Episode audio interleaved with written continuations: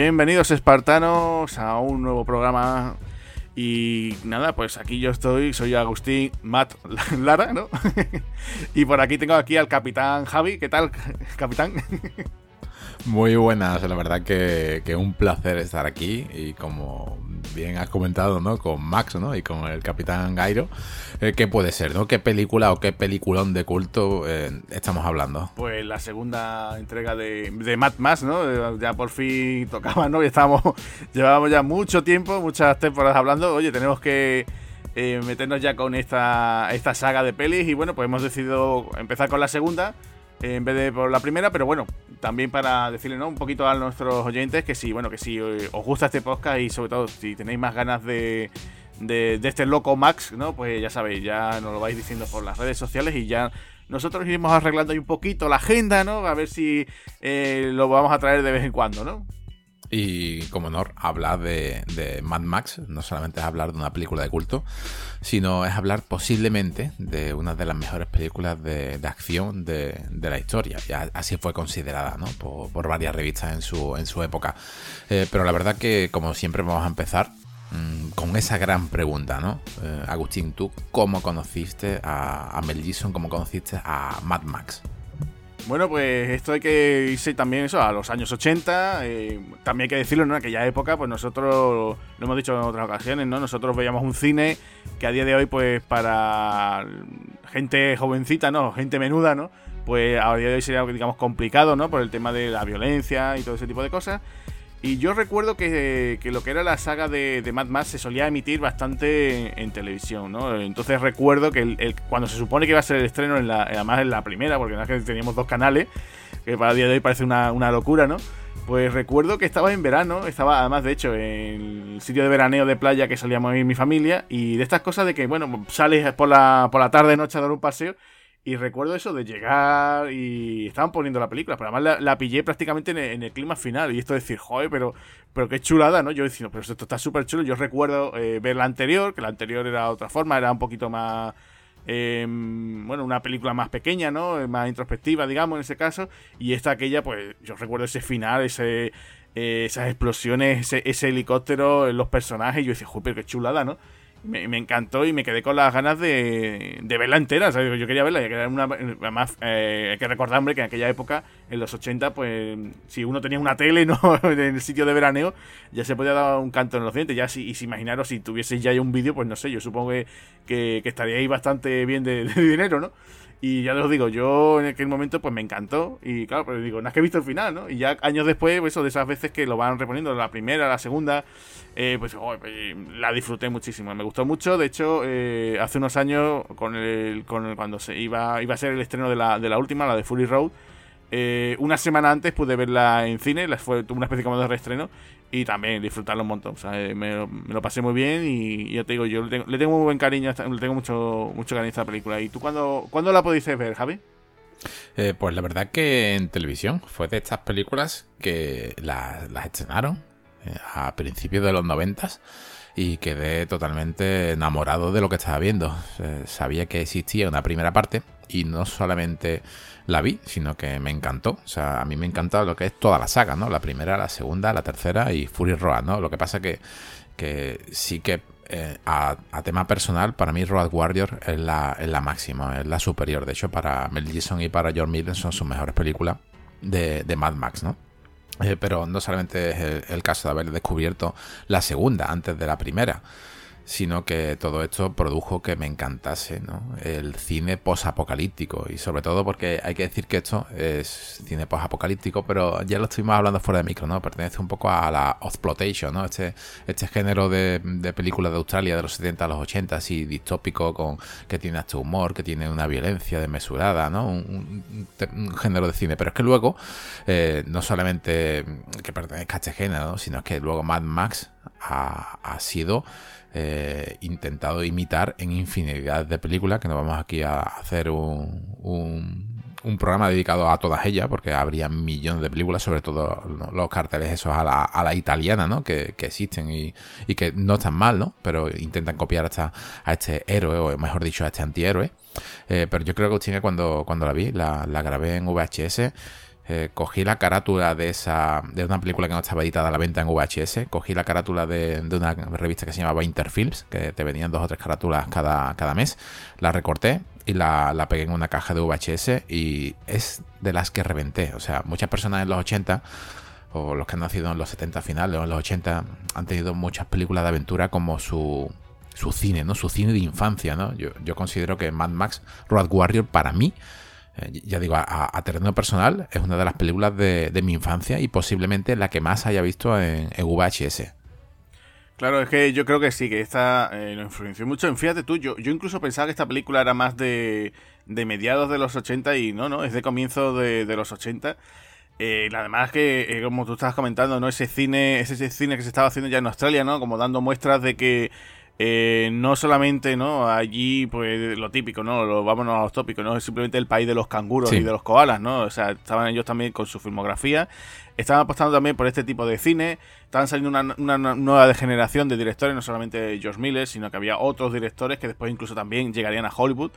Y bueno, pues estaban demostrando que, oye, que se podía hacer cine y además un cine de, digamos, de, de consumo, ¿no? También, o sea, de palomitas también, ¿no? Para llenar las salas, ¿no? Y con esto, pues además apostaron, más. una cosa que, que también vamos a mencionar, que esta película en aquel año 81 se convierte en la película más cara de allí, del, de ese país, con, un gran presupuesto en, aquel, en aquella época, ¿no? Y claro, pues... Eh, ya os digo, fue muy, fue muy icónico, influenció mucho, como tú decías, también ese cine también italiano de explotación, ¿no? O sea, cuántas eh, películas nos encontramos aquí, pues que después han intentado copiarlo, ¿no? Pues, por ejemplo, los nuevos guerreros, eh, todas estas películas también que, muchas veces nos decían, ¿no? Pues tener ahí un Joe no sé qué y después resulta que se llamaba Sergio no sé cuánto, ¿no? Y, bueno, pues había muchas imitaciones y después no solamente eso, sino también influenciado, pues por ejemplo, también el mundo de la música, ¿no? Yo recuerdo también eh, gente como los Motley Crue que también copió mucho la iconografía también de, esta película. Y después, y después incluso la figura, por ejemplo, del villano, ¿no? De Humungus también la tenemos por ahí. El otro, digamos, el villano más directo de, esta película, ¿no? Que lo interpreta Bernard Wells. pues después también lo hemos visto que también en otras películas, ¿no? También aparecía con esas pintas, ¿no? Como por ejemplo te decía yo antes, ¿no? Fuera de micro, ¿no? En La chica explosiva también vuelve a aparecer el actor, pues más o menos con un aspecto muy similar, ¿no? Y después en el mundo de los videojuegos también tuvimos videojuegos de Mad Max en la Nintendo. Eh, no hace mucho también hubo otro, otro juego. O sea, que ya te digo, eh, después hay muchísimos juegos que después han, imitado también este, este tema, ¿no? Dentro de, ese género, ¿no? O sea, que, que bastante, bastante influenciable, ¿no? Y yo recuerdo incluso, fijarse, eh, a los oyentes que incluso una serie como en South Park, eh, uno de los protagonistas tiene también un póster, o sea, esa imagen icónica que se ve Mel Gibson, ¿no? En, medio de la carretera junto al perrito, ¿no? Este que lleva, también lo tiene por ahí, o sea, que, parece una tontería, pero, pero digo, una, una película que, que yo digo, que ha influenciado mucho. Sí, no solamente, como has dicho, eh, eh, en South Park, sino en Los Simpsons. También Mel Gibson tiene dedicado un capítulo y al final escapa con una persecución al estilo de Mad Max sobre el videojuego, aunque esto sea experto del cine y no, no, hablamos nunca de videojuego, aunque sí que hemos hablado de alguna adaptación de, de videojuego, por ejemplo como, como Street Fighter, aunque tratamos su, su anime. Pero el videojuego de, de Avalanche Studio, eh, la verdad que, me gustó, me gustó bastante. Un videojuego que le eché bastantes horas, creo que le eché sobre unas 50 o 60 horas. Eh, vamos, lo tenéis disponible tanto en consolas de en PlayStation, Xbox, incluso en, Windows. Y la verdad que está interesante, ¿no? Es una historia que se supone, se supone, porque aquí también hay una especie de multiverso. También, por ejemplo, Road Warrior eh, con su siguiente parte. están ambientadas, ahora comentaremos dónde están ambientadas más o menos, y luego se mete por medio Fury Road, que es como una versión alternativa que está entre una parte y otra, pero no coincide porque el intersector V8 está destruido, ¿no? Ya, ya ahora lo, comentaremos un poquito en, dónde la vamos a ubicar. Eh, pero el videojuego la verdad que es bastante bueno, ¿no? Un videojuego que recuerda, si sois amantes de, la serie de Batman Arkham, eh, no deja nada que. No, envidia nada. Tiene, de hecho, tiene una fotografía que es exquisita. O sea, parece que estamos verdaderamente en un páramo. El coche necesita gasolina. Eh, sí que es cierto que de hecho en falta más eh, no solamente localización de páramo, sino localización de, ciudad, aunque sí que vemos en el videojuego cosas que no salen en, Fury Road, ¿no? Sí que vemos esa ciudad de la gasolina, y, pero le le falta un poquito más de localización. Aún así es, os aconsejo yo eh, a, todo el mundo que, le guste tanto la serie como los videojuegos de pelea de golpe o de conducción, que, le eche un, un vistacito. Y Agustín, aquí para hablar un poco sobre, sobre el director, ¿no? Sobre George Miller. Eh, ¿No crees que es un director que lo mismo te hace un peliculón, ¿no? Al estilo Mad Max, que de repente te hace una comedia de animación un poco reguleras? Eh, bueno, la verdad es que la carrera de George Miller es un poco dispar, ¿no? Es un tipo que, no se encasilla, ¿no? O sea, alguien podría decir, oye, pues ya os digo, empezó... Porque creo que me, tengo entendido que creo que él es, él es médico, me parece que estuvo trabajando en urgencia, ¿no? Y entonces eh, lo que se comenta, ¿no? Que cuando, cuando hablemos de la, de la primera, ¿no? Que él, por ejemplo, se influenció por todas esas, eh, claro, todas esas mutilaciones que veía, él decía, bueno, yo veo accidentes de coche, yo veo esto, y claro, pues eso le, marcó bastante, y claro, pues él se, lanzó al tema del cine, ¿no? Escribió esa historia. Y, claro, pues de esos trabajos que, hizo, realizó aquí en, Australia, de hecho, esta, esta película fue la que detonante para que Hollywood ya se fijase en él, se fijó nada menos que Steven Spielberg y le dijo, oye, pues yo en mi película de los límites de la realidad eh, voy a contar varias historias, ¿no? Pues la última, que, que es la que es esa de miedo a 20.000 pies, ¿no? Eh, necesito a alguien, oye, pues quiero un tipo como este, ¿no? Le gustó esta película y lo, lo contrató y ahí ya da el salto al, a Hollywood y bueno, pues tuvo una, una carrera un poco dispar, o sea, porque Miller, claro, uno piensa y dice, joder, podría haberse convertido en una especie como de, director de cine de acción, ¿no? Podría haber dicho, oye, pues venga, pues voy a seguir un poco los pasos, pues no sé, qué te digo yo, un, como del propio Richard Donner, ¿no? Me pongo a hacer, pues podría haber, pues no sé, podría haber hecho una especie como de, ¿no? Dice, voy a hacer una especie como de Mad Max americano o algo así, no más rollo hollywoodiense, y podría contar incluso con el propio Gibson, decir, oye, pues voy a hacer otras cosas, ¿no? Pero, se pone a hacer películas dispares, ¿no? O sea, por ejemplo, te digo, tiene esa, esa cuarta historia de, los límites de la realidad que está bastante bien. Yo creo que, que de las que a día de hoy sigue funcionando bastante bien, pero la película es un poquillo así dispar, ¿no? Eh, después tenemos, pues, por ejemplo, Las Brujas de Eastwich, ¿no? Que aquella cinta entre fantasía, comedia, y teníamos ahí un trío de actrices muy, muy reconocibles como eran eh, Michelle Pfeiffer, Cher y teníamos también a Susan Sarandon, ¿no? Que se enfrentaban a ese demonio que era Jack Nicholson, ¿no? Eh, después tienes por ahí también, pues no sé, La Feinte de Lorenzo, que era un dramón, un dramón bastante, bastante interesante con, Nick Nolte. Y lo que tú dices, después estaba el hombre ahí entre una cosa y otra. Por ejemplo, estuvo participó, por ejemplo, en Babe, el cerdito valiente. No la dirigió él, pero él sí hizo la, la segunda parte, ¿no? La de Babe, el cerdito en la ciudad. Ha hecho estas de Happy Feet. O sea, un director que es que, ya te digo, complicado, complicado de, de decir, oye, pues eh, ha hecho esto y ya está. O sea, que un, tiene una carrera muy rara, ¿no? De estas que dices tú, y este hombre, ¿por qué no, no tuvo algo un poquito más de continuidad? Bueno, pues ha estado eso entre la producción y haciendo otro tipo de cosas. Seguro que me dejaré alguna película para ahí y dice, bueno, Agustín, que te has olvidado esta, aquella, la otra, pero, pero no sé, siempre, siempre me ha parecido eso, un tipo que no, no se casaba con nadie, ¿no? Decir, oye, pues eh, voy a hacer esto, aquello, lo otro, ¿no? Y, claro, pues siempre se les recuerda más que nada por, por estas películas, ¿no? Que, que lo que siempre da, da, por lo menos a entender, dice, joder, qué, pena que no que no apostara más por decir, oye, pues mira, mm, no sé, me voy a centrar en estos proyectos o, él no le interesaba, no sé, la verdad es que cuanto menos curioso, ¿no? Sí, es que eh, no, sé si con, con Babe, el cerdito valiente, eh, competía, ¿no? Competían los Oscars con, con Braveheart, con Waterworld, con Batman Forever también, en algunos en lo técnico, ¿no? Pero es que eh, estaba nominada a mejor película. Es muy fuerte, ¿no? Que no sé, me parece un poco, pues sí, es una película que está, está entretenida, ¿no?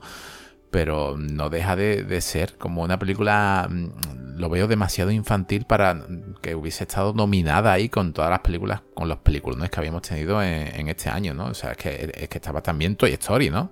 Me parece, me parece un poco raro, no sé qué es lo que pasó con, con Beige ese año, Agustín, eh, pero yo verdaderamente, o sea, es una cosa también a nivel personal, ¿eh? Yo no hubiese metido a, a tanto en el saco, pero es que este este hombre no le dieron el Oscar, sí, sí, que, tiene, sí que tiene premio, pero es que en, Fury Road debió haber tenido todos. Tiene Oscar por, por Happy Feet, se la llevó por mejor película de animación. Sí, sí, tiene Oscar.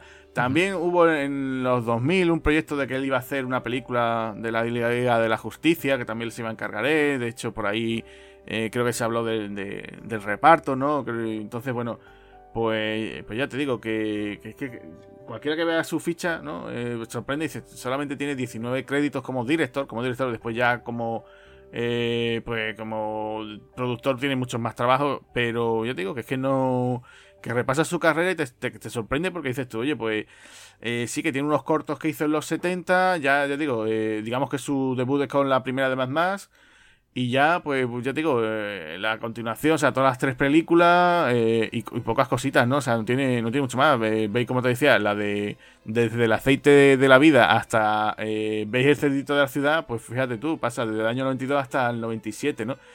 y se pasa, se pasa bastante, bastantes años, ¿no? Y, y no vuelve a dirigir hasta, hasta Happy Feet, ¿no? O sea, que es que ya te digo, y fue ya en el 2006, o sea, que es que se ha pasado años y años como que estaba ahí, que sí, que quiero hacer cosas, pero que, nunca le salían esos proyectos, ¿no? Y, es una es una pena, ya te digo, que, que en realidad, mmm, película casi que dices tú, bueno, pues casi con, con los dedos de las dos manos, ¿no? Prácticamente películas, películas en sí, ¿no? Porque, por ejemplo, eh, si, miráis su ficha en IMDb, pues mm, le aparece como un crédito, ¿no? el videoclip que dirigió a Tina Turner para la tercera entrega de, Mad Max, ¿no? dices tú, bueno, eso es un videoclip, ¿no?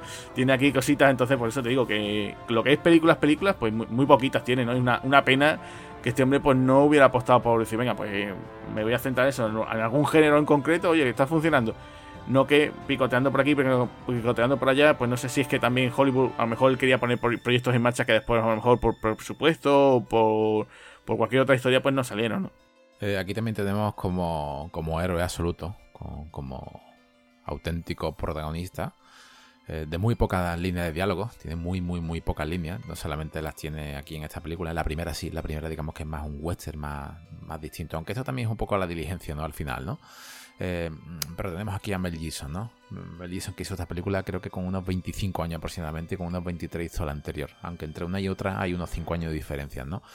Eh, sí, como tú has dicho, eh, John Miller era, era médico de urgencia y con lo que intentó ganar en, la asistiendo, eh, intentó coger y, sacar presupuesto para la segunda parte de Mad Max. lo que sí también te digo, Agustín, que él estaba muy, bueno, por todos los accidentes y las cosas que tú has comentado, él en el set de rodaje quería que todo estuviese atado, atado sin accidente. Y aún así lo hubo y, ahora lo, lo, comentaremos también a lo largo de, del podcast. Mel Gibson, la verdad que para mí uno de los grandes, uno de los grandes, pero de los más grandes. De hecho fue mi actor favorito. Esto es como película favorita, ¿no? Cada mes o por ahí voy cambiando.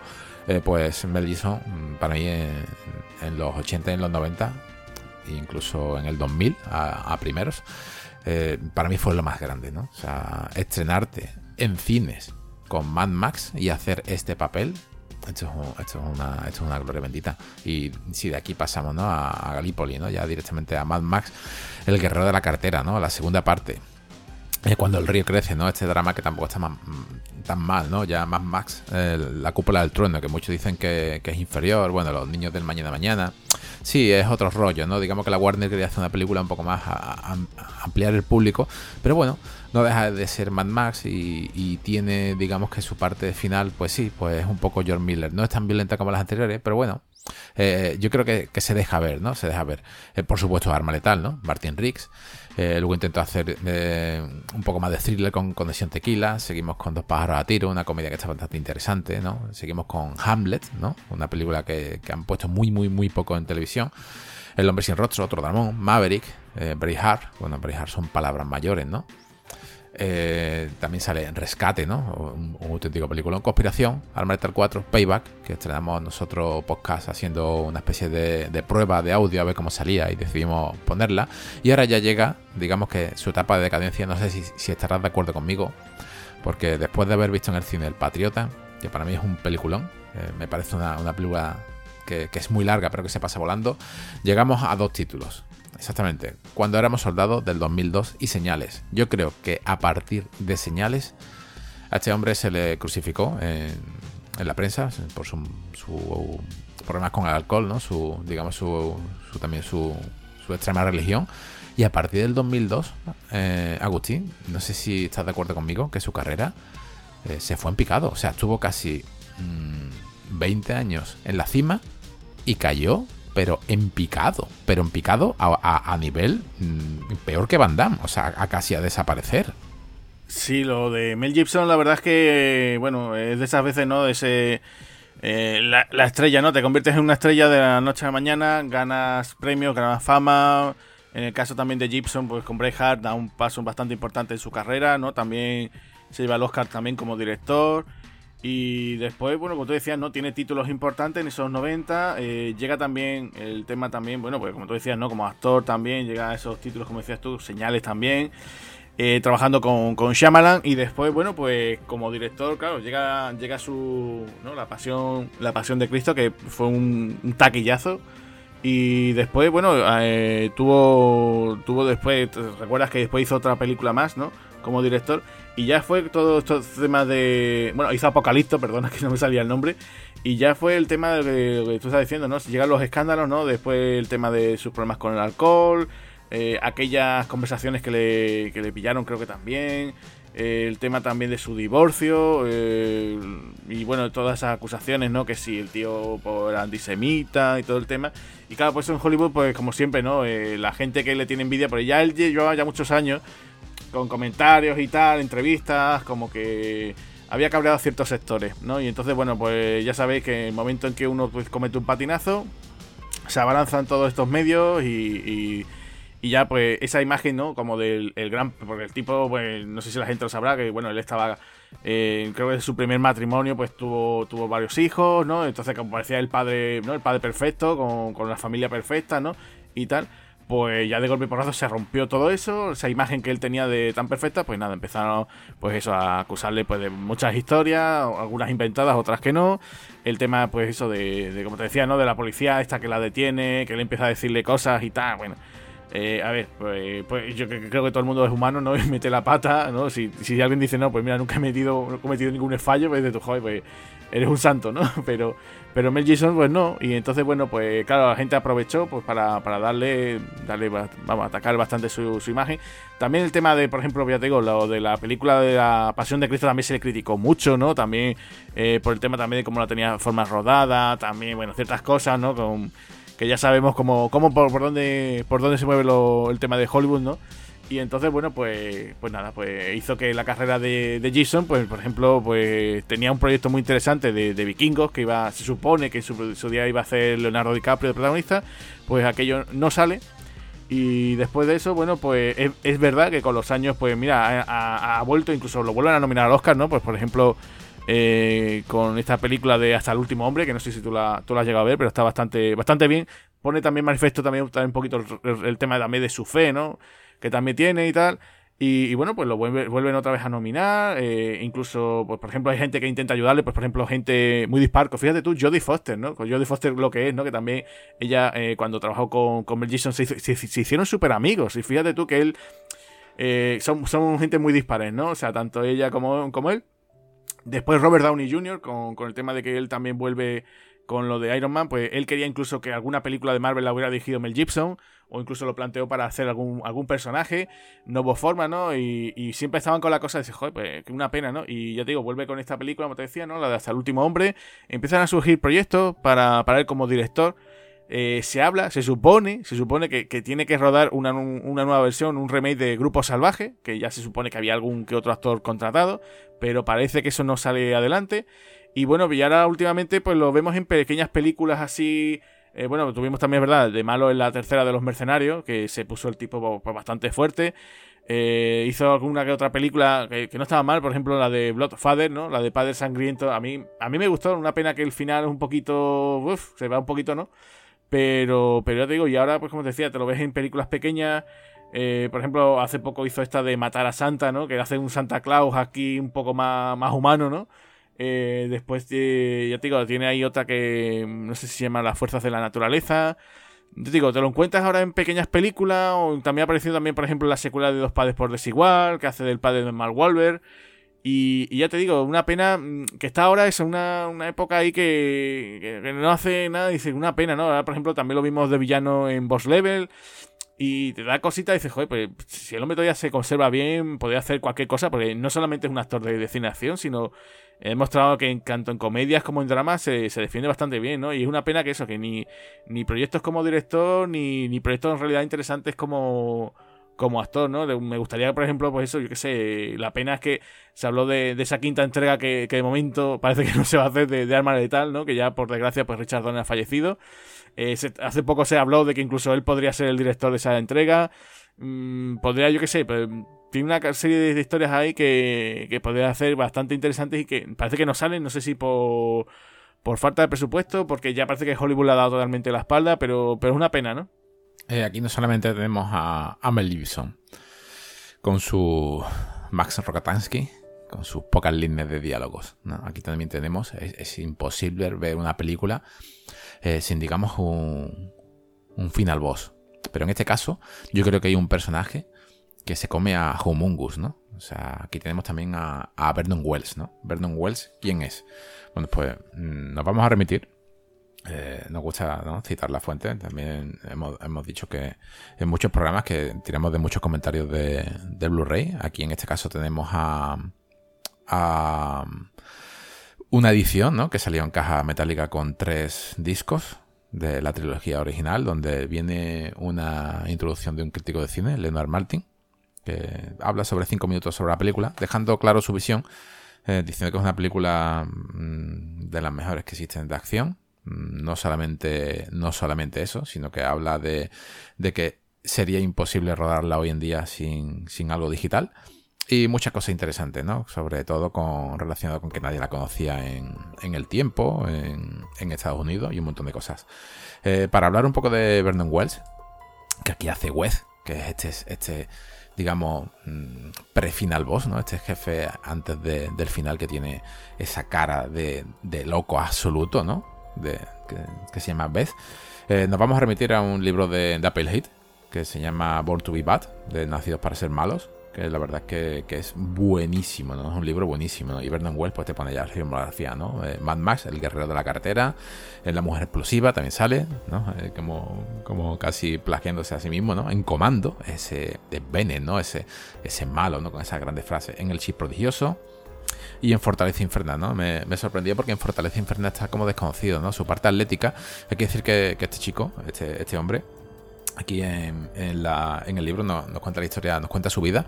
Y era una persona que era muy de, muy de campo, ¿no? Es como si fuese un tejano, pero en, Australia, ¿no? Eh, le encantaba montar a caballo, montar en coche, ¿no? Fumar. De hecho, fue, fue elegido para un casting, en un casting fue elegido para una marca de tabaco para un anuncio, que, luego él cuenta que ese, ese anuncio nunca vio la luz porque era para blanquear, ¿no? Un dinero. O sea, fíjate tú, ya la las conspiraciones que había ahí económicas en, Australia. Y, te cuenta cómo, él consiguió el papel, ¿no? El papel lo, consiguió porque él no quería ser actor, no, no quería actuar, de hecho no, le gustaban los, los, papeles donde tenía que, poner voz. De hecho, lo vemos en la película. Él, cuando habla, habla muy poco, pero es muy intenso, ¿no? Es un personaje que es muy, muy, muy, muy intenso. Es un actor que, que casi que se estrenó con. No en el cine, o sea, no en el, teatro, el ya había trabajado, pero en el cine con, con Mad Max 2.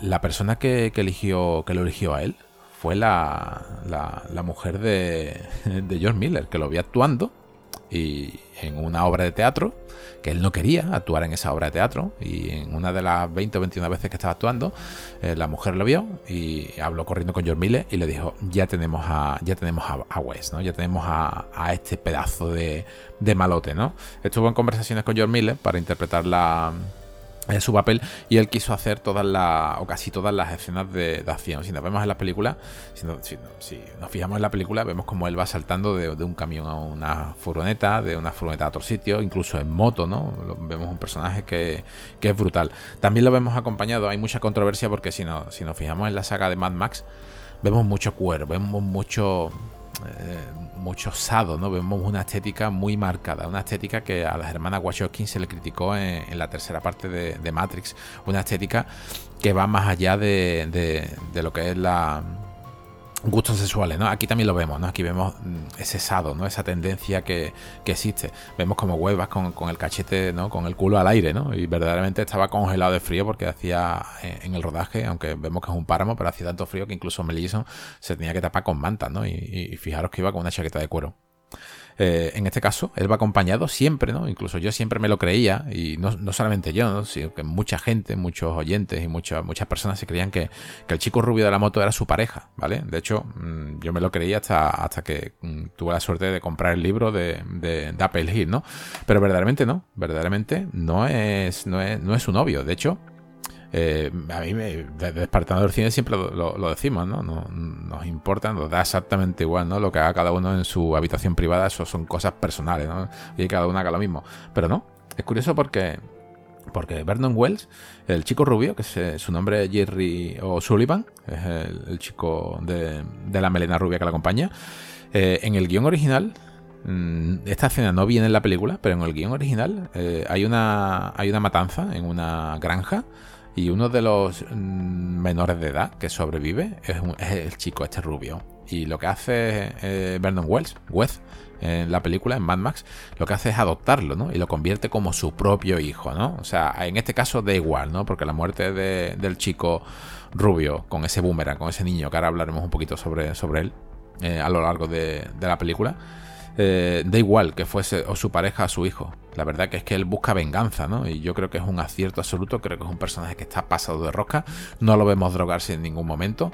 Eh, y, ya una cosa también a nivel que yo opino, no sé si tú lo, verías, pero yo lo hubiese dado eh, a incluso un spin-off, ¿eh? o sea, me lo ponen vivo en otra parte. Eh, imagínate por un momento, Agustín, o imaginaros los oyentes, a Vernon Well, ¿no?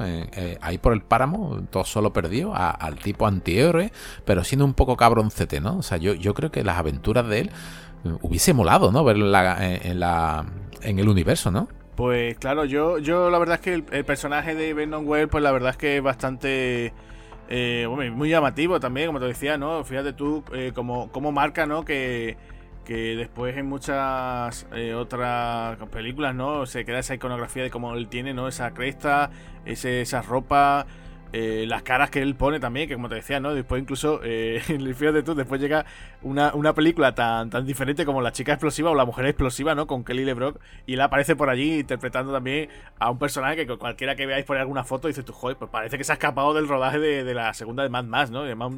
Eh, que, que está casi prácticamente igual, ¿no? Y después, por lo que tú comentas, bueno, pues la carrera de Bernard la verdad es que para un tipo que no le gustaba el teatro, ¿no? Fíjate tú, tiene 220 trabajos como actor, eh, tanto en cine como en serie. Sigue trabajando a día de hoy. De hecho, mm, he visto en su ficha que tiene aquí una peli que tengo yo muchas ganas de ver, que es la segunda parte de, de Death Collector, ¿no? Esa peli de, de Scott Atkins, ¿no? Con, con Luis Mandylor. Que, que, le tengo yo muchas ganas a ver qué tal está esa. Y, bueno, pues ya te digo, sigue, sigue trabajando, ¿no? Si lo llaman de cualquier cosa, pues ahí, ahí está él, ¿no? Ahí está Bernard Well, que es verdad que sus papeles más míticos pues son en los años 80. Eh, como tú decías, ¿no? También lo teníamos de villano en el chip prodigioso, de, también en comando, ¿no? Que era ese Bennett, ¿no? Que, se ponía todo el rato, ¿no? John, ven para acá, John, ¿no? Que también iba con unas pintas también, ¿no? Con esa cota de malla, ese bigotito a los Freddie Mercury, ¿no? Era era un, pues ya te digo, un, villano que, funcionaba bastante bien, ¿no? Tiene también un tipo, un físico también eh, bastante, bastante grandote, o por lo menos en la pantalla queda bastante, bastante bien este hombre. Y, sí, bueno, un 85. Un 85, o sea, que queda bastante bien. Y lo que tú dices, ¿no? Eh, tanto él como Humungus, que ahora hablaremos también si quieres del personaje de Humungus, ¿no? Sí, sí, sí. Pues claro, tú dices tú, vale, vale, el malo, ¿no? Ese, ese yatolá del rock and roll, ¿no? Como lo dicen en la peli. Eh, pues claro, eh, digamos que el, malo es el, o sea, el jefe, ¿no? De todos ellos él, pero digamos que Wed, que es lo que el personaje que interpreta Vernon, pues la verdad es que lo, lo hace muy bien y, bueno, pues digamos que es el enemigo directo desde de, Max, ¿no? Además, incluso desde el primer comienzo, la primera persecución, como arranca la película, lo, vemos ese enfrentamiento entre ambos, ¿no? O sea, que, que ahí se pique. Después lo que tú comentas, ¿no? De, todo el tema este de si el personaje del chico ese rubio que, que él lleva en su moto, ¿no? Que además hay un momento que, cuando estuve viendo la película ayer me flipó, que es el momento ese del comienzo, cuando él se, van los dos y él hace un caballito, ¿no? En la moto, me sorprendió, joder, dos personas en una moto haciendo un caballito, oye, que, tiene, tiene su cosa, ¿no? Eh, también, pues como te decía, ¿no? Bueno, es lo que tú dices, simplemente es la motivación del odio que tiene Max, o sea, personaje de West con, contra de Max, ¿no? Y con, con, contra de toda esta gente que él intenta ayudar, ¿no? Simplemente es eso, podría haber sido un chico, una chica, o incluso podría haber sido su propio perro, ¿no? Fíjate tú que Max eh, tiene su perro, que también es su fiel aliado, y, después también motiva. O sea que. Lo que pasa es que también es cierto que eh, todo el tema de ropajes que llevan todos los personajes, es verdad que sí, que por lo que tengo entendido, eh, no sé si fue la propia esposa de, George Miller, fue una tienda, una tienda de ropa de, bueno, temática homosexual, y entonces la sacaron de ahí. Entonces, claro, ya uno empieza a atar cabos si no te lo dejan de, forma... como tú dices, ¿no? Si no te explican, ¿no? O él hubiera dicho, es mi hijo, ¿no? O es, mi amante, o es mi... Claro, te da pie a que tú ya puedas pensar cualquier cosa, ¿no? O sea, de, estos personajes, ¿no? Tú como la estética que ellos llevan, pues dices tú, bueno, pues para aquella época, eh, ¿quién no se acuerda, por ejemplo, de los Village People, ¿no? Pues por ejemplo, ¿no? Entonces, pues eh, suma uno cabos y, tiende a pensar ese tipo de cosas, ¿no? Te lo dejan así, eh, sea, también hay un momento, no sé si te acuerdas, que cuando en ese acoso que están haciendo, eh, cuando hay unos, unos, digamos, colonos de estos que intentan huir, eh, la escena esa de la violación, vemos que el personaje de Wes está por allí, pero no se acerca a la chica, ¿no? Que puede decir, oye, pues mira, también ha violado, ¿no? te da pie a pensar y dices tú, mm, si no ha visto a la chica, ¿por qué será, no? Bueno, pues ya uno que se haga sus películas aparte, ¿no? Y ya, bueno, que piense lo que piense, ¿no? Pero eh, volviendo otra vez al actor, pues la verdad es que sí, que es un tipo que, que ya te digo, un actor muy de los 80, ¿no? Y, ya digo, y, que a día de hoy pues sigue trabajando y la verdad es que, que muy bien por él, ¿no? Referente a la, ropa que has comentado, eh, encontré una página web, Agustín, que se llama madmaccostumes.com. Y porque claro, si nos fijamos en la banda, eh, intentaba ver la banda porque después de haber visto esta película millones de veces, ¿no? Y haber visto también eh, Fury Road, nos damos cuenta de que hay, varios tipos de, villanos como si fuese un videojuego, ¿no? Y, te das cuenta, ¿no? Entras en, la, en la página y te encuentras que una banda se llama eh, los Gay Boy Berserkers. O sea, cágate.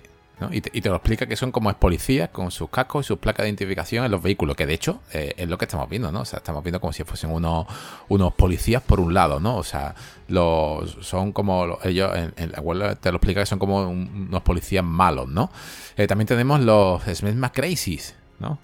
Smegma Crazy. Tócate los cojones, ¿no? Smegma.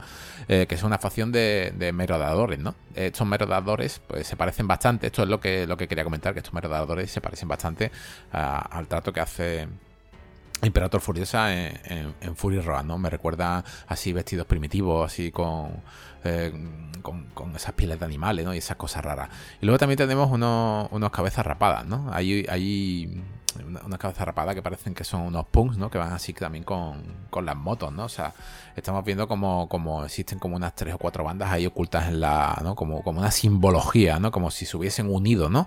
Como si en la primera parte teníamos la banda del corta uñas, ¿no? Pues aquí es como si tuviésemos dos o tres bandas a a, la voz ¿no? de, este gran humungus que, que para no tener un, una línea de diálogo muy, muy acentuadas tampoco en la película, pero cala, ¿no? Es un personaje que cuando tú lo ves tú sabes que eh, te, da miedo, ¿no? O sea, es un personaje, Agustín, no, no sé si tú lo, lo, sabías, pero eh, se habló en, en, un primer borrador de, del guion de que, de que iba a ser eh, Jin el ganso, por eso estaba incluso con la carga más, pero claro, eh, han pasado dos o tres años, como, como se va a hiper muscular, ¿no? Como va a hipertrofiar todo su cuerpo, todos sus músculos. Y, y, una cosa que me quedé también, que de pequeño no me di cuenta, pero sí que me, sí que me di cuenta más de mayor, no recuerdo la revista donde lo leí, no, no sé dónde, dónde lo vi, pero verdaderamente el actor lo que llevaba, yo pensaba que era, que era calvo, ¿no? Pero lo, lo, que llevaba, porque el maquillaje sí que está muy, muy bien hecho en esta película, al estilo Rocky, ¿no? esas prótesis que te ponen maquillada.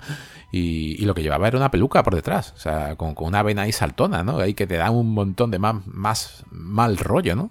Eh, sí, sí, sí, te da en este caso muy, muy, mala sensación. O sea, yo, yo también te digo, estaba repasando la película y es verdad que, que, tuve esa vena que parece, incluso me, me, acordé un poco de, de, Bola de Dragón, no sé si te acuerdas que muchas veces cuando los personajes se ponían a hacer fuerza así, ponían, que parece que estaban apretando, ¿no? Como si estuviesen en el, cuarto de baño. No sé yo, aquí, aquí la Toriyama, a ver dónde sacaría esa, esa inspiración, pero oye, también podría haberla sacado de aquí perfectamente, ¿no? Eh, no es normal, ¿no? Dices, oye, pues mira, sí, uno se rapa la cabeza, o personas que sean calvas, pues dices tú, oye, pues por H por B, dices, oye, esa vena ahí tan marcada, sí, se nota que, sería de, maquillaje, pero para el personaje de. Este personaje de Umungu, pues queda muy bien. Yo es que incluso recuerdo de pequeño y digo, seguramente al final de la película. Eh, vemos que, hay alguna pelea o algo y se le cae la máscara, ¿no? ¿No? En ningún momento le vemos el careto. Y claro, tú te piensas cualquier cosa, ¿no? Que es lo que tú decías, ¿no? Que, que claro, tanto Miller como, como guionista Hayes, ¿no? Pues, pues se plantea lo que tú dices, se lo plantearía, ¿no? Sería un poco una locura, ¿no? Decir, pero, pero hubiera estado bien, ¿no? esos detallitos, ¿no? Que siempre se dicen, ¿no? Igual que, por ejemplo, el personaje aquí del niño, pues también dicen que, en ocasiones que también hubiera sido el personaje de Tom Hardy, ¿no? Que ese niño creció y se quedó con el coche de, Max, ¿no? Entonces, son cositas, son cositas que siempre gusta, ¿no? Igual que, por ejemplo, el salto que hay de la 2 a la 3, cuando Bruce Spence, ¿no? Que es el capitán, el capitán Giro, eh, después lo volvemos a ver, pero claro, es, otro personaje. Lo que pasa es claro, tú lo ves que el tipo lleva un niño y después, aparte eh, de, ese niño, también eh, lleva también, en vez de un, bueno, un girocóptero, lleva aquí un pequeño avión, con lo cual da que pensar, dice, ¿será el mismo o no será el mismo? Porque dice, el actor es el mismo, ¿no? Entonces, claro, el que, el que lo vea así, que lo vea así haciendo una sesión, que haga mucho, una sesión así, ah, me voy a ver toda la saga, ¿no? Dice tú, oye, pues si está aquí este hombre, pues será que está repitiendo el personaje, ¿no? Pero, pero tampoco eso, ¿no? Después incluso, eh, por lo visto, hay un salto, ¿no? Eh, se comentaba, ¿no? Que creo que tú lo ibas a comentar, que de la primera a la tercera supuestamente son tres años, ¿no? Y de la segunda a la tercera, la cúpula del treno, pasan 15, ¿no? Por eso vemos a ese Gibson más mayor, ¿no? Entonces, aquí incluso es verdad que le ponen unas, unas pequeñas canas, no sé si te das cuenta a Mel Gibson, que le queda un poco ridícula, ¿no? Que le queda un poco más. Incluso el chico, el chico, fíjate tú el peinado que lleva, que parece que parece que es el hijo del Puma, ¿no? De José Luis Rodríguez el Puma, ¿no? Porque le pone ese pelo así para arriba, incluso una especie como de pelo un poquito más, para hacer más rubio, pero parecen como unas canas y parece que lleva como un pelucón, ¿no? El chiquillo, ¿no? Y lo ves saltando y haciendo cosas y dices tú... Eh, no, queda bien, ¿no? Y a mí le pasa igual, ¿no? Le ve esas pequeñas canas así que le ponen la cine para darle sensación de que es más mayor de lo que es, porque en realidad era un crío. Aquí era un. O sea, ya en la primera era un chavalín, vamos, prácticamente. Y en esta, en esta sigue siendo un chaval. Y, claro, pues no te, no te lo crees, ¿no? Y, bueno, pues son cositas, son detallitos que, bueno, pues también tienen, pues decir, venga, pues han pasado, ¿no? Para entender incluso, ¿qué te parece a ti el prólogo? Que es que me, resultó incluso una, muy buena idea. El prólogo cuando empiezan a contar la, la historia de Max cuando empiezan a meter imágenes de, documentales, de cosas de verdad, dices tú, a día de hoy esto nos pondrían aquí algo en plan con, con mucho CGI, con maquetas, ¿no? Eh, saldrían actores, ¿no? no Dice, oye, pues aquí economía de medios, vamos a, vamos a tirar de, de archivos. Y me pareció una cosa que dices tú, uy, eh, cualquiera que lo vea hoy dirá, qué, cutre, ¿no? Pero después lo vi y digo, oye, pues me parece una idea muy inteligente, ¿no?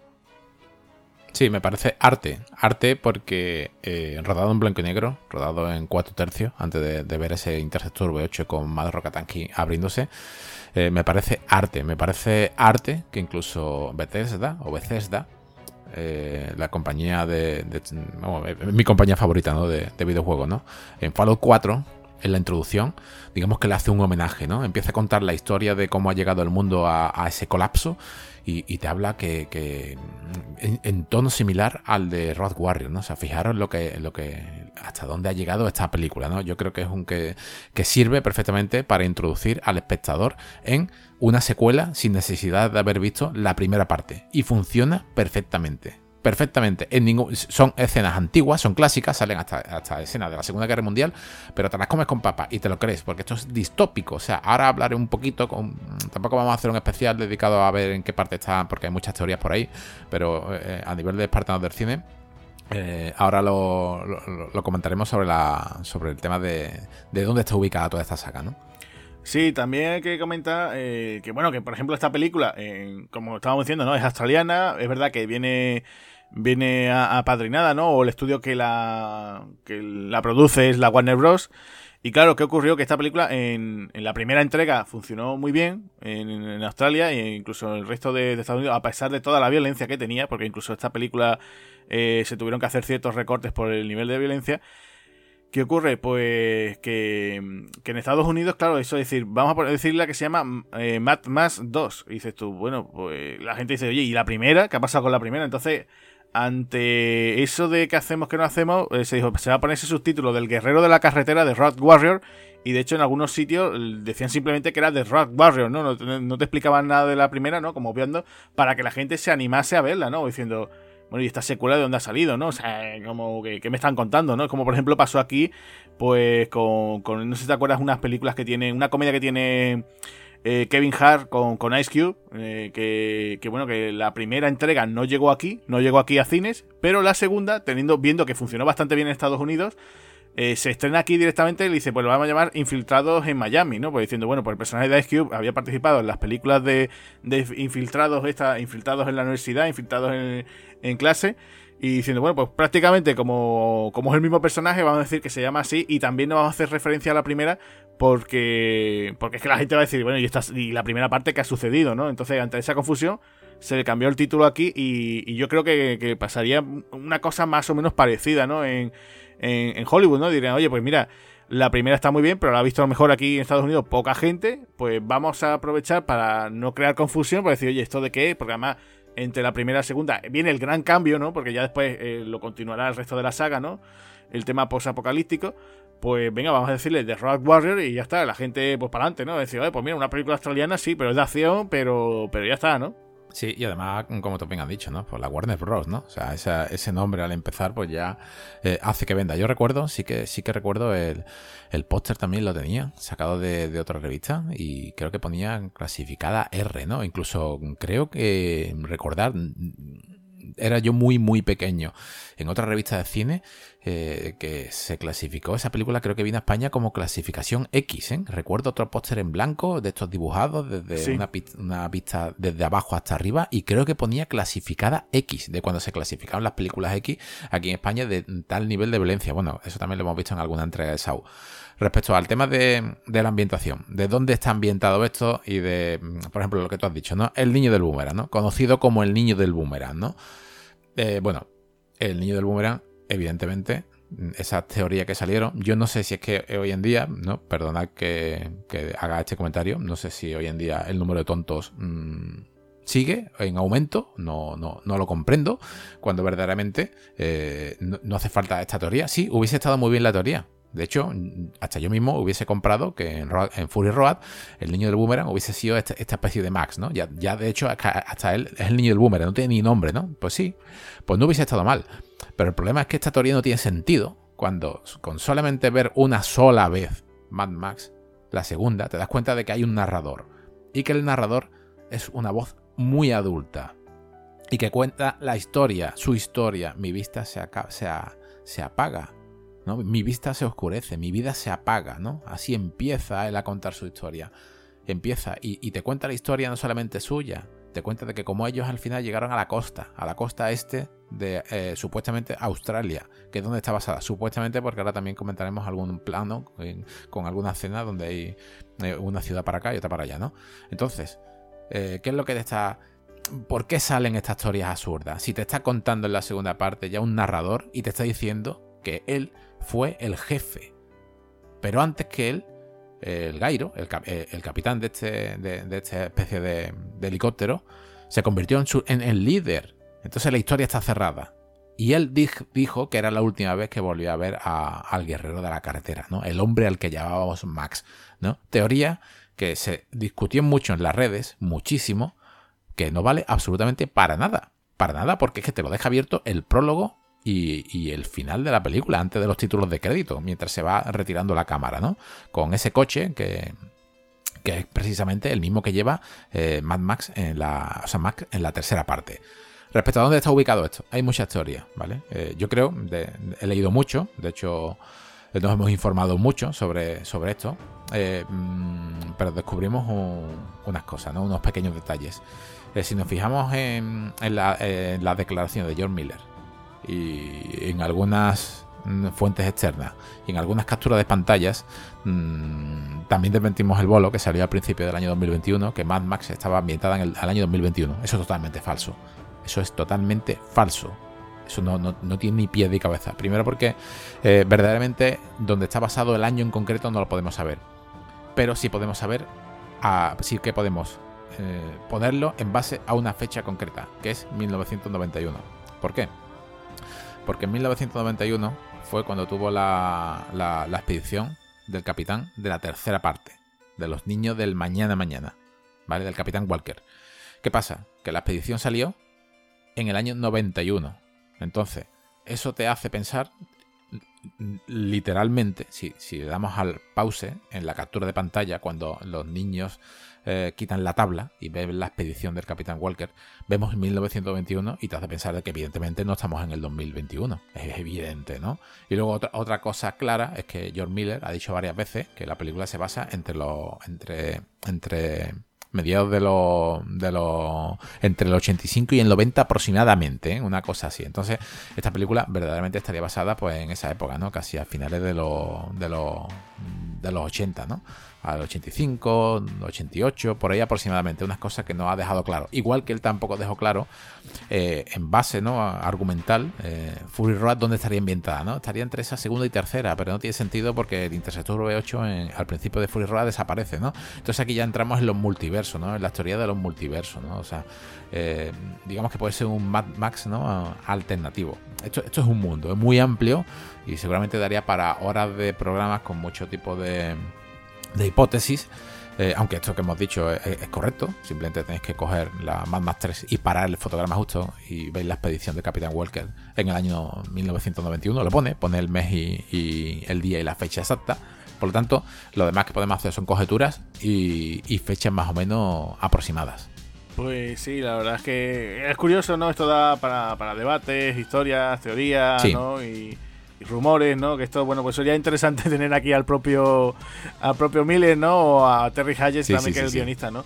Eh, no sé si quieres comentar algo más del resto del reparto, no sé si alguien que te llame así más la atención. Sí, sí, sí. Vamos, es un actor, es muy carismático, ¿no? De hecho, eh, Bruce Spence, el Capitán Gairo aquí, eh, como tú has comentado, sí, en la otra película sale con un, con un avión, también, una especie de, de aeroplano, también sale con un niño, pero es otro personaje distinto, ¿no? Pero claro, tú lo ves y tú dices, madre mía, este actor podría haber tenido un poco más de, de, digamos, trascendencia en el cine, ¿no? Sale en Dark City, ¿no? Pero lo, que más me, me, resulta curioso, que Peter Jackson cuenta con él eh, y es Boca de Sauron, ¿no? ¿Quién es Boca de Sauron? Bueno, Boca de Sauron es la, Boca de Sauron. Boca de Sauron es en la tercera parte, ¿no? En, El Retorno del Rey, cuando van a saltarnos, digamos, ya al final, la batalla final, ¿no? Eh, ese pedazo de bicharraco que sale con esa boca así tan tan llamativa, tan, tan abierta, tan grande, ¿no? Y, que le cortan la cabeza y, al grito por Frodo pues se lía parda, ¿no? Bueno, pues, pues ese es el papel eh, por el que yo más lo, lo, conozco. No es una lástima también de actor porque mm, su, su tono aquí dramático eh, tiene, su, tiene su parte cómica, hay que decirlo. No llega a ser un personaje cómico, ni busca la comedia, pero como está un poco ido de la cabeza, ¿no? Te hace ser como vamos a dejarlo como un personaje ¿no? simpático, ¿no? ¿No crees tú que es ese, ese que va de malote pero que cae bien? Sí, es un poco el secundario cómico, ¿no? De la película, ¿no? Tiene momentos muy graciosos. Eh, a veces el tío, o sea, el personaje mola porque ese girocóptero que lleva está muy chulo. El tío es un buscavida también. Eh, me hace mucha gracia cuando el comienzo de la película, cuando Max eh, lo, lo, captura ¿no? Y, lo tiene atado ahí, que está el perro con él pendiente. El momento de cuando Max se va a comer esa lata de, de comida para perros, ¿no? Que él saca también su. Tiene su cuchara, ¿no? También está el tío ahí. Mm, y el perro está también ahí como poniendo miradita, como cuando pueda. Y está muy bien, ¿no? Además que hay que decir que Bruce Spence creo que es de los creo que es el único actor a, agradarse a ver si lo saben los, oyentes pero este tipo es la envidia de muchos ¿eh? porque parece que no pero este actor ha participado en la saga de Mad Max en la saga del Señor de los Anillos ha participado también en la saga de Star Wars ha participado ¿Ah, también sí? sí sí sí sí también ha estado en Star Wars y agarrarse también ha estado en Matrix que también aparece en las secuelas. Ah es el del tren. Eso es, el, el, el, el, túnel de la tercera es verdad. Eso es sí sí sí y, bueno, como os decía, ya te digo que Bruce Sprint tiene una, carrera bastante bastante envidiable. Yo creo que muchos actores pues, dirían, oye, pues yo quería haber participado en alguna que esta saga, pues él ha participado en todas esas. Y ya digo, a día de hoy pues sigue, sigue participando y trabajando. Y bueno, pues ahí lo tenemos. Es un tío muy carismático también, esa cara, ese careto que tiene, ¿no? Al igual que, por ejemplo, eh, te decía yo también, el personaje de Papagayo, ¿no? De Michael Preston, también es un tipo que era muy actor de, de los años 80 y también lo, lo, habíamos visto, sobre todo en series de televisión, ¿no? Un actor también muy, muy de series de televisión. Y, ya te digo, es que parece que no. Dices, joder, es que estas películas solamente son Mel Gibson, pero, pero que va, ¿no? Incluso, eh, como te decía, el caso, ¿no? De también el de, Ben West o el de estos actores. Incluso, fíjate tú, la chica, la chica guerrera, exacto, la chica guerrera, esa chica que está todo el rato. Eh, vamos, que no, no. Es que tú la ves y desde el primer momento quiere matar a Max, lo quiere matar, ¿no? Estamos con la cosa y dice, joder, que, tía, ¿no? Un personaje ya de, guerrera que, que, después yo creo que sí, que Miller se quedaría con ganas de decir, oye, hay que desarrollar un personaje femenino y yo creo que ya tenía aquí ideas, ¿no? Para, para la de Fury Road. Eh, la ves y la, chica, aunque no tiene tampoco mucho diálogo, pues también marca su, su y su presencia. Y fíjate tú que nos ha sorprendido que, viendo su carrera, que sigue a día de hoy activa esta actriz, eh, pues participó también en una película de, de James Bond, ¿no? que incluso, bueno, próximamente hablaremos por aquí de ella, ¿no? En, alta tensión también aparece, ¿no? Y, es un papel totalmente diferente. Dices tú, no parece ni siquiera la misma mujer, ¿no? O sea, eh, tú la ves que dices tú, es una mujer guapa, pero no tiene nada que ver. Hay que ver el, aspecto de guerrera que tiene, ¿no? Y, funciona, funciona muy bien, ¿no? Y sé que esta, esta actriz, pues, eh, también se dedica a día de hoy, también, pues va también a convenciones. Y comenta cositas también de, bueno, de cuando estuvo aquí en el rodaje de, de, este film, ¿no? Que, es una pena que, que después, bueno, pues no contaran con ella, ¿no? A lo mejor incluso para la siguiente, ¿no? Bueno, esta hay que decirlo, se llama Virginia Hay, ¿no? Como, como la canción de Julio Iglesias, ¿no? Hey, ¿no? Pues Virginia Hay, que era la Warrior Woman, ¿no? Pues ya os digo que tiene, tiene una carrera bastante interesante y a día de hoy se conserva muy guapa, ¿eh? También. Sí, sí, sí, sí, la verdad que, que, que, es una actriz guapísima y yo creo que aquí lo hace bien. Es una lástima que su personaje caiga para mí, me, gustó bastante. Además, no sé si te, diste cuenta de un, detalle de la película, que bueno, son, detalles que a simple vista los ves, pero no, no le echas cuenta no hasta que te lo comentan, ¿no? los malos van oscuros y los buenos van de blanco, ¿no? ¿No ves tú aquí mucha simbología tipo Jedi? Incluso la, banda sonora en algunos momentos como intenta imitar, ¿no? A, al maestro Williams. La banda sonora, la verdad es que es muy dramática, sobre todo una carga muy dramática. Hay que decirlo, ¿eh? Que, después la gente dirá, ay, pero si esto yo sabía que, me, que era de tal, no sé. La banda sonora es de Brian May, pero no es Brian May el, eh, el guitarrista de Queen, ¿vale? Porque también hay que decirlo que en los 80 también es verdad que Queen eh, tuvo sus trabajos, ¿no? En el mundo del cine, ¿no? Eh, ahí tenemos la banda sonora de Los Inmortales, tenemos también la de Flash Gordon, ¿no? Tenemos también algunas que otras canciones sueltas que tuvo el grupo, ¿no? Pero eh, lo que es Brian May, Brian May, el, conocido guitarrista, pues no es este Brian May, ¿no? Este es otro que no tiene nada que ver. Y es verdad que se vuelve muy dramática, hay momentos que intenta hacer ciertas cosas. Yo no sé si imitaría a Williams o no, pero le da cierto dramatismo, ¿no? Es cierto que, que a lo mejor suena como más antigua de lo que es la película, ¿no? Bueno, es del año 81, o sea, ya tiene sus 40 años, ¿no? Pero la estás tú viendo y dices tú, oye, pues son cositas que dices tú, no sé yo si aquí otro tipo de sonido, pero más que nada por eso, porque está en los 80, por lo menos no tira de sintetizador, que hubiera sido también una cosa que hubiera sido, vamos, yo no me quiero imaginar, ¿no? Que hubiera estado ahí con el sintetizador, dale que te pego, ¿no? Pero, pero no, no, no, no está mal, ¿sabes? No está mal el conjunto. No es una música que te quede, ¿no? Que se le quede. Yo, por ejemplo, sé que en la 3 le dieron un vuelco, ¿no? Le hicieron otra forma. También incluso tienes el temazo de, Tina Turner, también la tercera. Aquí, pues bueno, pues se intentó eso, sobre todo por, darle un toque de serio, de épico también, ¿no? Y, bueno, no queda mal, ya te digo. Yo creo que podría haber sido un poquito mejorable, pero bueno, ahí la tenemos, ¿no? Y, y después con, con, lo que tú comentabas con el tema de la ropa, pues sí, ya te digo, tienes a los villanos eh, todos de cuero, todos de negro, mientras que lo, cómo van los, digamos, los buenos, ¿no? Eh, pues llevan ropas blancas, eh, ropas más claras, no son de cuero, son, pues no sé si de, otro tipo de tejido, ¿no? Pero sí, tú los ves, por ejemplo, fíjate el caso de, te decía yo antes, ¿no? La, esta guerrera, ¿no? Esta, el personaje de Virginia Hay, cómo va, ¿no? Eh, parecen que, se han escapado del desierto, ¿no? Van, parecen como tuarés también, ¿no? Eh, hay varios personajes que van así, ¿no? Incluso esa señora mayor, ¿no? Que siempre está allá. Pero por favor, vamos a rendirnos, vamos a decirle, le dejamos el combustible y nos vamos de aquí, ¿no? Eh, ves casi todos los personajes, salvo, salvo la abuelete entrañable, ¿no? Ese abuelete que parece que, que había sido general, ¿no? Que va con ese casco, ¿no? Y además lleva, una chaqueta, parece que es una, guerrera, una chaqueta de guerrera militar, pero no, no, es simplemente una chaqueta de, de un tal normal corriente que se ha puesto las medallas, ¿no? que es muy gracioso, ¿no? Incluso la chica esta que, no sé si podemos decir que es la enfermera, ¿no? Esa chica sí que tiene una carita dulce, redondita, así rubita, que, que el, capitán Giro le, pone los le hace ojitos, ¿no? Que incluso se quiere ir con ella. También va, va con, parece que incluso se ha escapado también de una clase de, de, de de los 80, ¿no? Cómo lleva el pelo, ¿no? Y tal. Eh, entonces, pues sí, sí, cambia mucho, ¿no? Incluso, eh, fíjate los peinados también de cómo, cómo va Web, ¿no? Con esa cresta punky, ¿no? Eh, muchos de los villanos van así, esa, de ese aspecto, ¿no? Eh, aquí como, no como parte del reparto, pero como siempre hablamos de, la fotografía, la fotografía no es solamente lo que estamos viendo, ¿no? Es creerte que lo que estás viendo estás ahí, ¿no? Es mostrarte una nave espacial y decir, ostras, es que es real, ¿no? No, es plástico, no es plasticucho malo, ¿no? Eh, me creo, ¿no? Me, me el escenario me, involucra en, el fin, estoy dentro metido totalmente en ello, ¿no? Aquí en, los comentarios del director eh, está Melison con Dean Sembler, el el director de, fotografía.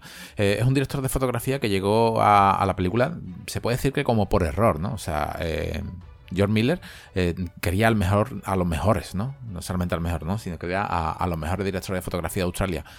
Y no estaban, no estaban disponibles. Entonces, pues contrató a, a Dean Seller, pero es que este hombre este hombre eh, tiene un Oscar. Es que ganó el Oscar por, por Valiendo con Lobos. Y aquí, eh, vamos, menciono, también el, tema de este hombre por una similitud de una película, ¿vale? Eh, Bailando con Lobos con Kevin Conner. ¿Por qué?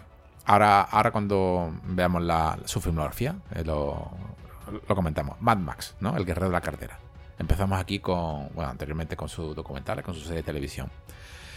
Pasamos a Mad Max con la cúpula del trueno ¿no? Pasamos así a, películas más conocidas, ¿no? Cóctel. Ya empezamos con ligas mayores, ¿no? Con ligas de, de, de vendemasa, ¿no? Arma joven, ¿no? Una película que la verdad que está bastante entretenida, ¿no? Incluso su, segunda parte, ¿no?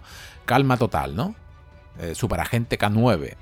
Intrépido forajido, ¿no? Su, la, segunda parte. Y aquí llegamos ya a Bailando con Lobos. Pero eh, parece que aquí con Connors, con Kevin Connors le va bien, ¿no? Y en el año 95 ruedan entre los dos, eh, Dean director de fotografía, y Waterwall, eh, dirigida eh, mm, por un director que la verdad que, no, Kevin Reynolds, ¿no? Un director que está, hemos hablado alguna vez de él, ¿no? Tiene títulos que están bastante, bastante bien como Robin Hood, ¿no? Y, y la verdad que, que rodó mm, Waterwall. Y yo creo que la fotografía de Waterwall, aunque sí que tiene digital, y aquí no hay nada digital, hay que decir que aquí el único filtro cálido que podemos ver es el filtro real del pasaje, del paisaje, perdón, pero ¿no te da a ti la sensación de que Waterwall es un remake absoluto encubierto de Mad Max Road Warrior? Sí, sí, sí, tienes razón que... Eh, bueno, de hecho, yo recuerdo que en su día Waterworld la comparaban con esta, con esta entrega, ¿no? De, de, de, Max Max, ¿no? Decían, dice, bueno, que Kevin Conner se deje ya de hacer este tipo de películas, sobre todo cuando hizo la del Mensajero del Futuro, pues decía, bueno, que se deje de hacer este tipo de películas así de ciencia ficción distópica, que, deje de imitar a Mel Gibson en Mad Max porque eh, no lo conseguía, ¿no? De todas maneras, yo creo que, querían contar otras cosas, ¿no? Pero, pero sí es cierto que Waterworld tenía mucho. De hecho, el asalto, la parte del asalto del comienzo, el personaje de Mariner se parece bastante a, Mel Gibson. Tú cambias, lo pones en el desierto a Cosner y, y da mucho, ¿no? O sea, yo creo que gran base de de lo que es la idea de Waterworld, la idea la, tenían de, de, la otra, ¿no? Dice, bueno, vamos a cambiarlo, ¿no? Nos vamos a ir de un extremo a otro. Desierto, pues el otro simplemente, una tierra simplemente inundada por el agua, ¿no? Eh, fíjate también el caso de, personaje molón, ¿no? También, pues el personaje de Kevin Conner, pues Mariner también, ¿no? Iba por ese estilo también, un tipo casi sin ningún tipo de pasado el tema también de, bueno, el, interceptor que lleva eh, el personaje de Max, pues aquí él lleva un, trimaram que también, con muchos gaches, con mucha historia. O sea, tenía muchas cosas, salvo, salvo el tema de esas branquias, ¿no? que lleva Corner, ¿no? Pero, pero por lo demás sí. Sí, bastante, bastante. Ya te digo, lo tuvieron muy presente. Y después, ya te digo, cuando, cuando hizo Mensajero del Futuro, también le dieron mucha caña diciéndole eso, le atacaban mucho a Corner como diciéndole, oye, mira, que se deje de hacer ya este tipo de películas distópicas, porque ya en los 80 lo, lo hizo Josh Miller y además para, pues, claro, Corner quería hacer más un tipo western, ¿no? Eh, y claro, lo que quería contar otro tipo de historia, pero pero iban estaban metidas en el mismo casi género, ¿no? O sea, eh, en ese caso. Entonces, bueno, pues sobre todo el caso, como tú comentas, de Waterworld, pues pasó, pasó mucho eso, ¿no? De que sobre todo el, el comienzo, sobre todo la parte del comienzo, tú coges la primera mitad de ambas películas y están cortadas por el mismo patrón, ¿sabes? Simplemente cambiando un poco ese escenario del agua por el desierto y ya está, ¿no? De hecho, de hecho la, primera película vemos como el mundo se está en plan decadente, ya el colapso va, a llegar, ya está casi todo colapsado. En la, en la segunda parte vemos como es mucho páramo, ¿no? y como una especie de, de, desierto absoluto, pero sí que vemos carretera, ¿vale? En la tercera parte ya es todo páramo absoluto, ¿no? Y en Fury Road de carretera ya vemos lo, mínimo y preciso, ¿no? Lo mínimo. Una película que está rodada, ¿no? En el desierto de Broken Hill. Y la verdad que, me he dado un paseo a través de, él, ¿no? En, Google Maps y solamente cuando, cuando estamos en ese pueblito, ¿no? En esa especie de, de, pueblo que es muy chiquitito, ¿no? Es como, como un pueblo de muy, muy, muy pocos habitantes, de muy, muy pocas calles. Sí que hay un montón de viviendas, pero son, son calles muy, muy, muy tipo pueblo, ¿no? De Sevilla o de, o de aquí de Andalucía de unos 4.000 o 5.000 habitantes, chiquitito. Y, vemos que, es todo desierto, todo, todo absoluto desierto, pero es que tiene, si, ampliamos cualquier imagen de Google Maps, vemos que tiene hasta el mismo color de la película La Tierra, ¿no? Es como si, como si George Miller no le hubiese hecho falta ni poner un filtro para la, de la fotografía. Y hay un detalle que dicen en la película que, querían ir mil kilómetros al este, ¿no? Hacia la costa, ¿no? Y verdaderamente, ¿no? La, costa que, muestra, ¿no? La, costa verde, perdón, la Colcoas, eh, sí que está, ¿no? Está a 1200 kilómetros, ¿no? O sea que, que ambientada ambientada en Australia, sí que se supone que, está, aunque luego sí que vemos algún, algún cartel al principio de la película, ¿no? Con, con, una, con unas flechas, ¿no? Y tú dices, bueno, eh, y te pone Londres a 1200, ¿no? Nueva York a 1500 a la derecha o algo así. Tú dices, bueno, ¿esto qué es lo que es, no? No, no, no, no concuerda con que esto verdaderamente esté en Estados Unidos, ¿no? Eh, pero bueno, yo creo que, que, la ambientación la, consigue, ¿no? Un decorado que, costó un montón, ¿no? Porque hay que decir que la película se basa simplemente en una carretera y en un decorado que emula, ¿no? A este asalto que has comentado tú de, al principio de Waterworld, ¿no? A este asalto de este, de este fuerte, por eso lo que incluso tienen allí sus armas a modo de asedio, incluso algunas lanchas, ¿no? perdón, algunas eh, barcas incluso saltan, ¿no? Motos acuáticas adentro, lo mismo que pasa aquí, o sea que, sí que, Kevin Conde se, inspiró, yo creo que es una buena película, la vi en el cine, la compré en VHS y me encantaría tener la, una versión extendida que hay, que hay por ahí, ¿no? Con unas poquitas escenas más. Eh, pero yo creo que todo es creíble, ¿no? Todo es creíble. Eh, tanto que, que, aquí hubo, hubo heridos. De hecho, vemos imágenes donde hay dobles que se han fracturado la, la, pierna, ¿no? O sea, vemos a, un, a, un, a un actor de doblaje, ¿no? A un auténtico especialista que sale disparado, ¿no? Disparado. Eh, sale disparado tanto que, que incluso en la, en la, escena duele. Vemos cómo él sale de la moto disparado y choca contra un coche con las piernas y sigue volando. Ahí se fracturó, se fracturó la pierna. O sea, totalmente volando. Y, y encima hace volteretas, no lo vemos caer al suelo, pero se, se, dejó. Sí que cuenta en un libro que se llama Moby Mavericks, que luego el, especialista al día siguiente volvió y según dice, eh, el resto de escenas que, hizo eh, metió la, pierna escondida como una caja o algo. Yo mm, he tenido fracturas, no sé si algún oyente también desgraciadamente ha tenido, no he tenido ni una, ni, dos, ni tres, ni cuatro, he tenido varias fracturas, varias fracturas serias, incluso con clavos, ya, ya, ya no tengo esos clavos también afortunadamente, pero según el tipo de fractura que has tenido, yo te digo a ti, Agustín, y al resto de los oyentes, que tú al día siguiente no estás en un set de rodaje. Hoy en día eh, usan unas técnicas totalmente distintas a las antiguas, pero si te fracturas un fémur, tú al día siguiente no estás en un rodaje apoyando, a no ser que estés cargado hasta las trancas de morfina, o, o depende del tipo de fractura que tengas. Como si una fractura jodida, tú acabas con un clavo. En esta época acababas con un clavo bien gordo metido dentro y con una operación. Y eso no es al día siguiente. O sea, aquí hay, aquí hay algo, hay un mito. En el libro de Applehead eh, especifican un poco más, ¿no? En Born to Be Bad. Y te dicen que, según las palabras del propio, del propio Vernon Wells, te dice literalmente que especialista como Matt Axpen se fracturó la espalda durante el rodaje porque fue mordido por serpientes en un coche. O sea, cágate, ¿no? O sea, sí que vemos aquí a Bruce Spence como uno de sus ataques, uno de sus ataques al estilo videojuego es lanzar cócteles Molotov y también tirar serpientes, ¿no? A, los que están en la cartera. Bueno, pues a uno de ellos le, pasó y dice... Dice, ¿no? Es muy gracioso porque Vernon Webb dice, bueno, pero eso fue todo. Nadie se hirió de gravedad, ¿no? Y dice, nadie se hirió de gravedad, pero, pero aquí casi, casi se matan unos pocos. De hecho, él tuvo, él se dislocó también el, brazo al intentar agarrar, eh, se dislocó el codo, ¿no? Al intentar agarrar el, un boomerang, ¿no? Y también se, él, también tuvo fracturas, ¿no? O sea, hay que decir que, que Brandon Well tuvo, tuvo fracturas que de joven, ¿no? Mientras antes de ser, de ser actor, incluso fue cantante, ¿no? Eso en, su, en su pasado así oculto.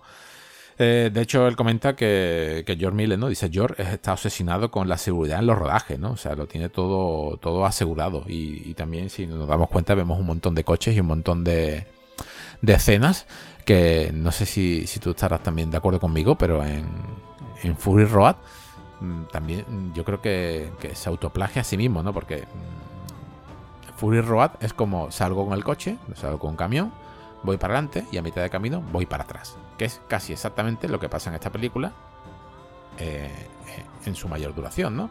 Salgo con un camión para adelante y ahora de repente le doy media vuelta al camión, ¿no? Intento, intento huir. Y hay un, hay un detalle, Agustín, que no sé si, te diste cuenta, que cuando Mad Max eh, huye, cuando Max huye con el camión, se rompe ya la boquilla del, petróleo y ya ahí te das cuenta como empieza a soltar arena, ¿no? Tú ahí dices, ostras tú, me parece que está soltando arena. Y dices tú, qué mal rollo. Y luego también, no sé si te pasó a ti, no sé si es un problema de guion, un problema de montaje, un problema de, de, de, diálogo a la hora de la película, pero no sé si, si, estarás de acuerdo conmigo, que yo creo que, que, Papagayo verdaderamente lo que quería era contar, tengo la sensación, siempre, por lo menos siempre he tenido la sensación de que Papagayo lo que quería, este líder, ¿no? De, de este, que compartía liderazgo con, con esta chica guerrera en, en este depósito de petróleo, ¿no? En, esta base, eh, tengo la sensación de que, de que Michael Preston, Papagayo, quería como usar a Mel Gibson para que se llevase un camión cargado de, de tierra, ¿no? De arena, sin él saberlo, ¿no? O sea, yo creo que lo que quería era usarlo.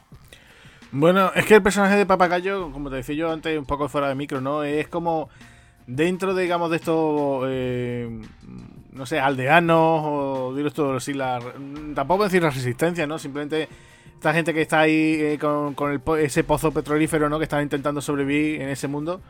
Pues Papagayo es como el tío que se envalentona, pero que a primera de cambio como que se, echa para atrás, ¿no? Y entonces mm, no sé si Miller también pensaría darle como algún giro así un poco más siniestro, ¿no? decir, bueno, pues en algún momento va a traicionarlos, ¿no? O algo. Y bueno, ese, plan secundario del clima final, ¿no? Pues o por lo menos como se quedan no con, todos nosotros por lo menos yo recuerdo que la primera vez que la vi la película dices pero pero qué ha pasado aquí no el tema de, decir oye pues sí el petróleo en realidad eh, o sea eh, ese camión cisterna en realidad que lleva Max al final pues simplemente es, como un señuelo no que, que, simplemente era para engañarlos no para decir oye pues que todos los acólitos no todos los eh, villanos de la banda de, de Umungu, ¿no? Pues fueran detrás de ellos, mientras que el resto, ¿no? El resto de, de las personas que estaban allí pudieran oír perfectamente, ¿no? Por el otro lado, ¿no? O sea, ese es el truco, ¿no? Vamos a engañarlo. Y claro, pues también para dar un poco el pego, pues engañaban a, Max y de paso, pues también engañaban un poco al espectador, ¿no? En aquel momento, ¿no? Y yo creo que funciona, funciona bien ese giro. Eh, por lo menos la sorpresa, como decir, también esa sensación, ese plano final, uno de esos planos finales de, Max como diciendo, he muerto, o sea, está a punto de morir o casi ha muerto esta gente aquí, que por ejemplo el personaje de, la mujer guerrera también va allí, ¿no? Y el tipo este, el mecánico, se han sacrificado simplemente por, por arena, ¿no? Entre comillas, ¿no? Que en realidad, pues sí, lo que han hecho es que eh, se, se iban como, como un cebo, pues para para hacer que, bueno, pues que, el resto puedan sobrevivir, ¿no? Se, han sacrificado, ¿no? Y esa imagen de Max ahí pues, con, con, el golpe ahí del ojo y todo, pues como diciendo, bueno, pues nada, aquí aquí me, he quedado yo solo, ¿no? O sea, se han, dejado aquí un poco tirar y he podido acabar con, con los villanos, ¿no?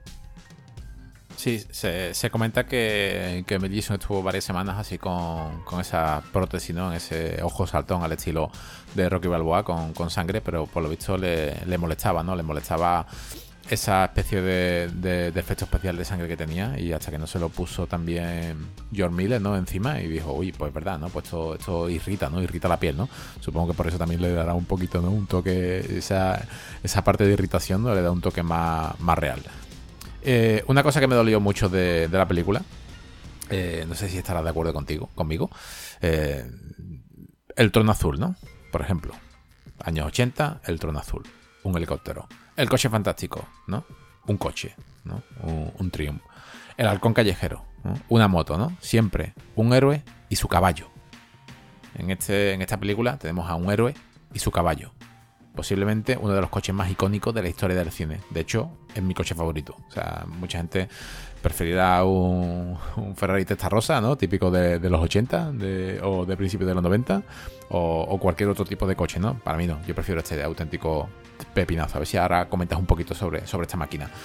¿No crees tú, Agustín, que es que el coche, ¿no? Digamos que el caballo del héroe cae muy pronto, ¿no? Es, una fuga. Venga, me han llenado los galones, me largo de aquí y, sentí pena. Yo creo, la cuando era chico, Agustín, yo veía esta película y casi que se me caían las lágrimas. Claro, también porque si has visto, la gente que haya visto la primera, es verdad que de los pocos cosas, ¿no? Que vemos que tiene Max, que conserva del anterior, es el coche, ¿no? ese interceptor. V8 pues lo tiene él ahí convertido, ¿no? Y va con él también junto además con el perrito que le acompaña pues lo tiene lo tienen ahí, ¿no? Como como o sea, es su como tú ¿no? Su, fiel caballo, ¿no? Él lo tiene y además lo tiene cargado también con, algún que otro gadget, ¿no? Tiene esa trampa esa bomba explosiva.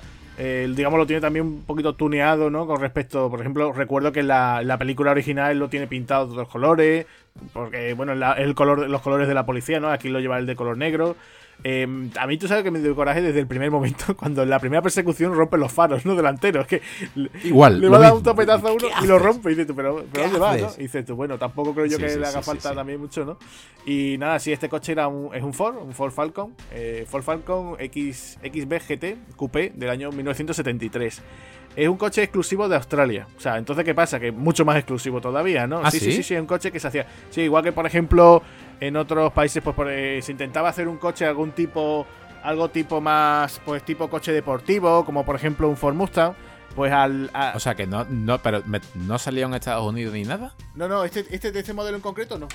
Este modelo de Ford Falcon no, no salió solamente eh, en Australia, como te decía, este Ford Falcon XB. Y bueno, pues por lo visto, eh, dice que, Ford solamente produjo 900, no, ni siquiera 900, ni 1000, ¿no? O sea, 949 de coches de este modelo. Y entonces pues se ha convertido en una pieza de coleccionista, sin duda, ¿no? Entonces fue una de esas cosas que también en la primera también destacaba mucho, porque claro, como eran coches tan limitados, como que tuvieron sus años, ¿no? De cuando salida y tal. Ostras, ¿verdad? ¿Qué, qué- qué hizo? Que claro, pues que la gente dijera, joder, pues tiene un aspecto como futurista, ¿no? ¿Qué le pasa, por ejemplo, en, Sí, sí. en- en- Pero Agustín, perdona que te diga, ahora que has comentado la primera, lo entiendo, porque dicen, es el último de los V8, muchacho. Claro, y con razón, claro, porque sería. eh, La gente lo tendría como, como perita en dulce, ¿no? Cu- Cuídamelo, porque es que de Ya, esto ya, no. ya. Para dar repuestos y todo ese tipo de cosas, pues claro, es complicado. Eh, claro, con, razón serían con, vari- con varios de ellos, pues para, el tema de la producción, ¿no? Y aquí, de hecho, hay que decir que se utilizaron eh, alrededor de 80 coches. eh, que además tú vas viendo, ¿no? Incluso hay, te saca uno mucho en uno de esos asaltos que tienen a, a esa refinería, ¿no? Donde se encuentran los protagonistas, ¿no? Que tienen que salvar más. Eh, ese especie como de Cadillac rosa, no sé si te acuerdas que hay uno que de hecho después le lanzan con le lanzan una ráfaga de fuego, no sé si te acuerdas, que se queda ahí en la entrada, ¿no? Que también destaca mucho, ¿no? Sí, Que sí, sí, sí, además muy bonito, muy rollo años 50, eh, rosa, ¿no? Un Cadillac- parece, parece un Cadillac rosa y lo, y, lo, y lo- lo incendian, ¿no? Y te quedas tú, jope, pues, pues ese coche, hombre, que es que no, pues a día de hoy también hubiera sido también una cosa muy exclusiva, ¿no? Y con el, con el Interceptor, pues también, pues ya te digo, era un Ford Falcon. Y, bueno, pues ya- ya, os digo que, que, pues fue de esos modelos que dijeron, bueno, pues vamos a sacarlo solamente para, para qué, para, para este país, para Australia. Eh, si quieres empezamos a hablar sobre, sobre la película, aunque hay que decir que cuando llega a esta parte, esa, esta sección, ¿no? Apartado del cine, a, a empezar a hablar de las películas. Eh, esta es una película de muy pocos diálogos. Es muy, muy, muy, muy visual. Entonces, mm, hay muy poco que contar, ¿no? Hay, hay, digamos que es de las pocas que hemos visto que es más de ver que de contar. Así que después de esta gran apertura, ¿no? Esta gran explicación que te está mostrando como una historia, tú no sabes de momento, ¿no? El espectador no, no es consciente de, de quién es esta historia, pero sí que vemos, ¿no? Sí que vemos ese... Vemos incluso a Ganso, ¿no? Vemos eh, esas esa furgonetas de, del principio como es embestida, ¿no? Vemos los accidentes de los coches, vemos como eh, su, mujer como muere, ¿no?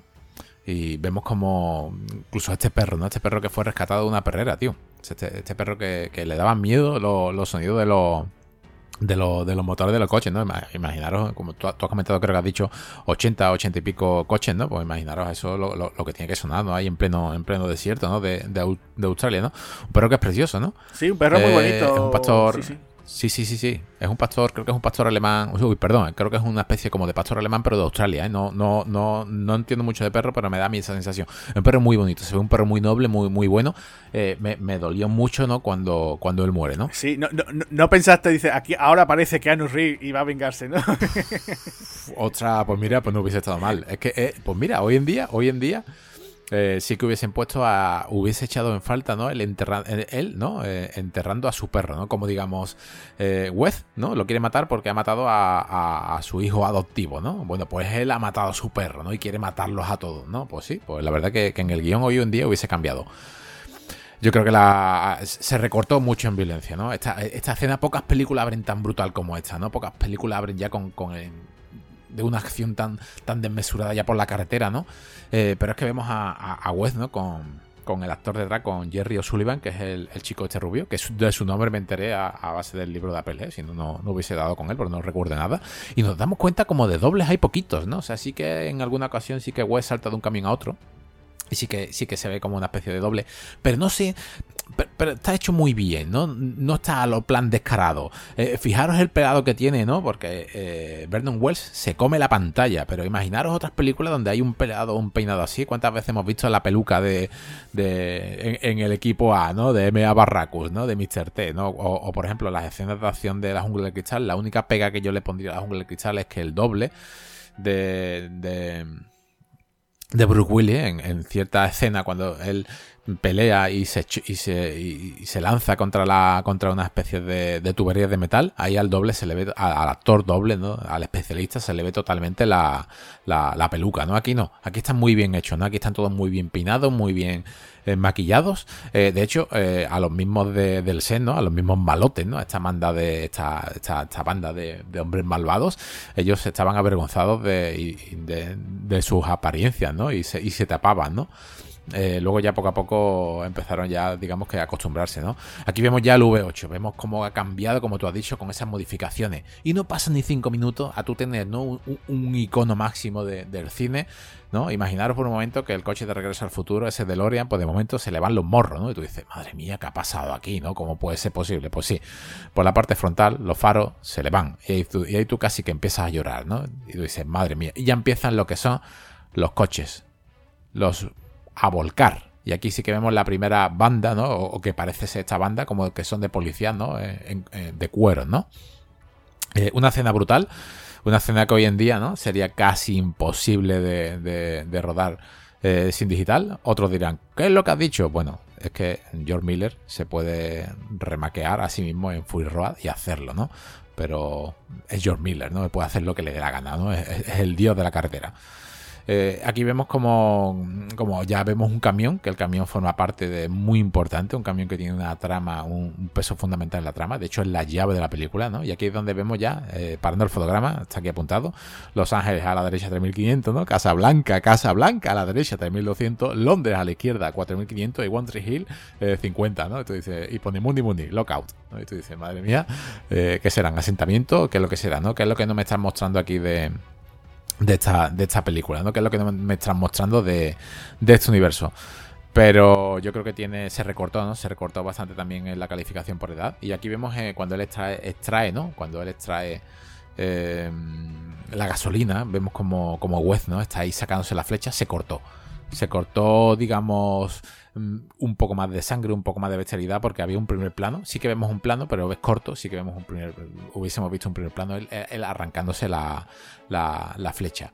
Hay que decir que, en este en este cartel, o sea, en este camión hay un cartel que es verde, va escrito sobre letras en amarilla, ¿no? Y, dice dice algo así como que los bichos han heredado la tierra, ¿no? Sí, las alimañas. o, los parásitos. Sí, sí. sí los parásitos. De hecho, eh, puede ser un, error de traducción, un, un, error de doblaje o de subtítulo, pero eh, a él, eh, los que están dentro de esa, de esa refinería, que de hecho, en el guion original, uno de. Dice que hace ahí una refinería. En el, en el guion original uno de los. Bueno, el, más, veterano, este que tú has comentado que va con un sable y con una gorra, como si hubiese estado en, una, en la Primera Guerra Mundial, hubiese servido en el ejército. Eh, él eh, trabajaba en, una empresa petrolífera, ¿no? Trabajaba en, se dedicaba a esto, ¿no? Entonces, eh, son pequeños detalles que no, que no han contado, pero que en el guion original sí que están. Eh, aquí sí que sí que él, él, ¿no? Los que están dentro llaman parásitos, ¿no? A, los de fuera, ¿no? O sea, a saber verdaderamente, ¿no? Si, si, este graffiti te da a entender de que ¿no? estos, estos parásitos que han heredado la Tierra son los. son todos los que están fuera y ellos han, han hecho este. este graffiti, ¿no? Yo creo que es una apertura brutal.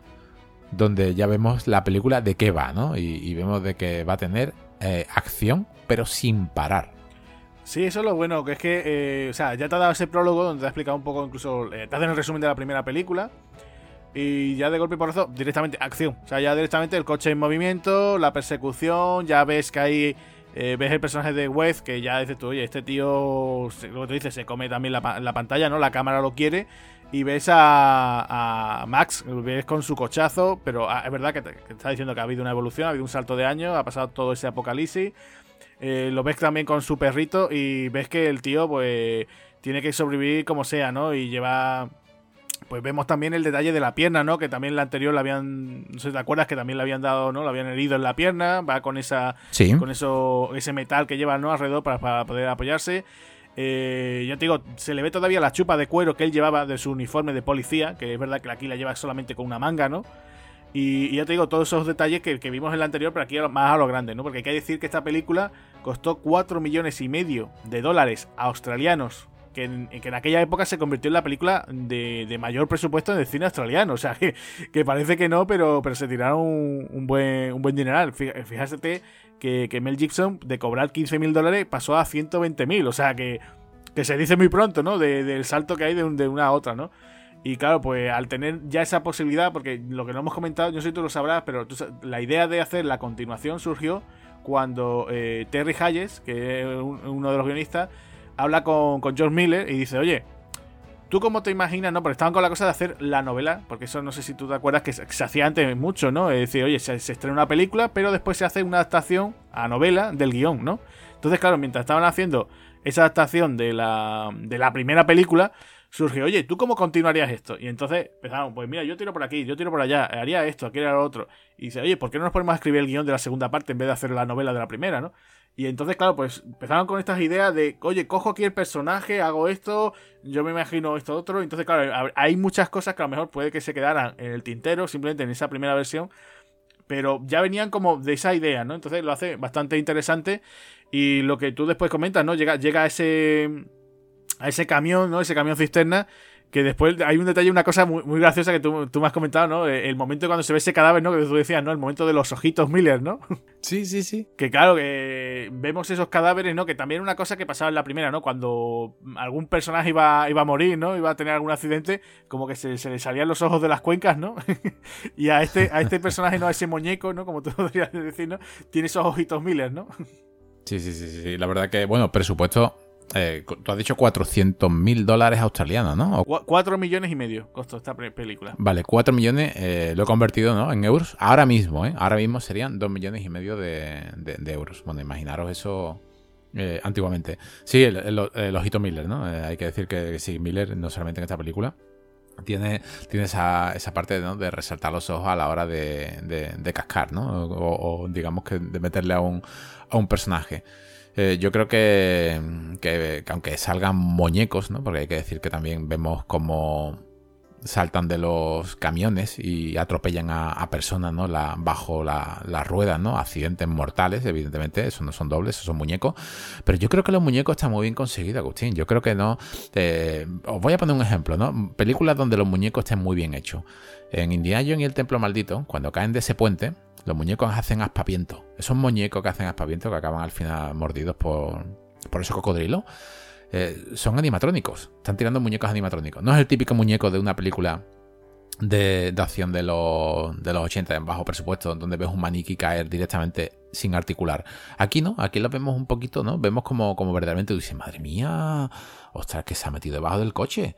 No vemos, no es una película visceral, pero sí que es una película real, es una película muy desagradable, ¿vale? Es una película donde, donde no vamos a ver mm, eh, eh, cadáveres explotando, ni nada de eso, pero sí, ni, totalmente visceral, ni tripas por ahí, ni nada, pero sí que, sí que es muy violenta. Hay que, hay que distinguir que sea violenta con visceral. La matanza de Texas es muy violenta, pero no es una película al estilo visceral de hoy en día. No es un SAU pero es muy, muy violenta. De hecho, es más violenta porque tiene una, interpretación que empatizas con el actor o con la protagonista y, eso es lo que te hace que sea mucho más violenta. En este caso, para, las escenas violentas, eh, hubo una, escena que, no sé si te diste cuenta, el resto de los oyentes, que en, una parte de la película, eh, Humungu, ¿no? Hay, una, hay unas personas que viven dentro, un grupo de, colonos, vamos a decirle de colonos que viven aquí dentro de, de esta base Mm, que, salen, ¿no? Se quieren ir, ¿no? Quieren entender su vida, ¿no? Se, escapan, ¿no? Eh, de esta comunidad. Y capturan a dos. A un, a un grandullón rapado, rubio, que falta dentadura, y a uno más canijo. El gran humungus, o el, el, ayatolat, los pone en, su, en una camioneta que tiene, con delante, ¿no? Los, ensarta. Los ensarta al estilo de, cuando lo hacen... en en Fury Road, ¿no? también a Max Rokatansky, ¿no? Lo, ensarta, pero sin la. Sin, esa careta, ¿no? Sin esa, esa especie de máscara de acero. Aquí vemos como en cierta parte de las escenas de la película, creemos que los han dado por, por muertos, creemos que están muertos, pero no. Vemos como en la persecución final, estos dos personajes ¿no? que están ahí, se espabilan un poco y el camión cisterna es empotrado por detrás por este coche. Y vemos como, como, estos dos eh, personajes que están envueltos en sábana dejan un chorretazo de sangre en la parte trasera del camión cisterna, ¿no? De donde se supone que está este combustible, ¿no? En, ese momento siempre me, resultó a mí impactante, ¿no? Dije, madre mía, que le ha reventado la cabeza como si fuese a Scanners, ¿no? Como si fuese a la película. Eh, eso estaba hecho porque eran, eran dos sandías con pelucas. O sea, tócate tú hasta dónde eh, eran los efectos especiales. En dos sandías que dejaron el churretazo ahí dado en la, en la parte trasera del camión con pelucas, ¿no? Algo que hoy en día parece de risa, eh, en, el año 81 dio un resultado pues, pues magistral. También me comenta, yo por ejemplo cuando, cuando están ahí, que cuando los han capturado, los tiene allí atados en el, coche de Umungu, eh, después me, llama mucha atención porque Wez, que es cuando eh, matan al al personaje de este rubito, ¿no? Que llega, llega el chico, lanza el... Bueno, que además esa escena también es tremenda, ¿no? Porque llega el niño, lanza Lanza el boomerang, llega, llega este como, como el que es la especie como del el lacayo este que tiene un mungus, ¿no? Va a cogerlo y dice, ay, lo tengo, lo tengo, tengo el boomerang. Y se rebana los dedos, ¿no? Y, el, y la gente se empieza a reírse, ay, qué tonto, ¿no? Que estás quedado sin dedos. Y, el tío hasta, hay un momento que pone hasta, en vez de poner cara de dolor, hace como una mueca como que hasta también se está riendo. Y dice, me río por, reírme con ellos, ¿no? Para decir que no soy el tonto del grupo. Pero me, me hace mucha gracia eh, también el momento ese de que Wez eh, se, le va la pinza, no quiero venganza, los mataré a todos, no sé qué. Le pega un cabezazo, porque además uno de estos tipos que está ahí atado empieza a decir, no, no, matarnos, matarnos, matar, acabar con ellos, no sé qué. Se va para él, le pega un cocotazo que además hace ahí un. Se escucha un. que da a pensar que dices tú, bueno, del cocotazo este que le ha metido aquí Wez, lo, lo, ha partido el cráneo, ¿no? Eh, o por lo menos es lo que da a pensar, ¿no? Porque hay otro momento también, Wez pega otro cabezazo también para acabar con otro, con otro personaje. Y te da pie a eso, ¿no? Y dices tú, bueno, pues puede ser, ¿no? Y, después lo, lo, que es brutal, ¿no? El momento de Humungus, ¿no? Que, bueno, que no hemos dicho, ¿no? Humungus era un culturista sueco, de nombre bastante complicado de pronunciar, que, bueno, que además que tuvo su, su, carrera como actor durante los años 80 solamente, ¿no? Pero me hace mucha gracia cuando lo, le hace esa llave, ¿no? Lo, lo, agarra como para dormirlo, ¿no? Para intentar calmarlo y dice, cálmate, ¿no? Que eres mi lacayo más fiel, ¿no? O mi perro más fiel que es cuando vemos ese, esa vena de, de, la cabeza de un mungus, ¿no? Que va con esa máscara de hockey, ¿no? Y, puede, intentar ¿no? hacer una especie como de llave del sueño, ¿no? Pero para poder dormir un tipo como Ben Norwell, pues imaginarse, ¿no? La, la, musculatura que tiene este Humungus, ¿no?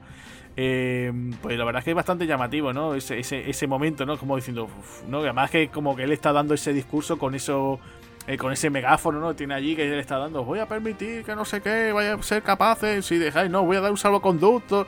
Y claro, pasa eso mientras que llega el niño y, la lía, ¿no? El niño totalmente la, la, lía, pero a base, a base de bien.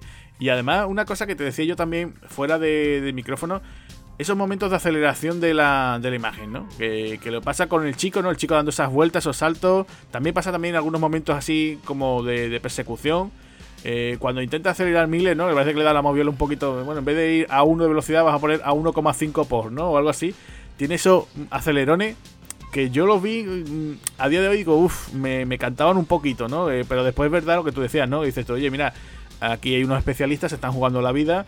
Eh, tenemos que ir a unas ciertas velocidades, ¿no? No podemos ir a, a 50, 80, 90, ¿no? Como por ejemplo pasa en las en las entregas de A Todo Gas, ¿no? Que ves a Vin Diesel ahí saliendo del coche como pedo por su casa y dices tú, no, mira, es que eso lo hace este señor o su, doble lo hace eh, delante de una pantalla verde, da el salto y tal, pero va cogido con unos arneses, aquí no, aquí eh, los especialistas se están jugando el tipo, entonces, bueno, había que ir a, velocidades mucho más lentas.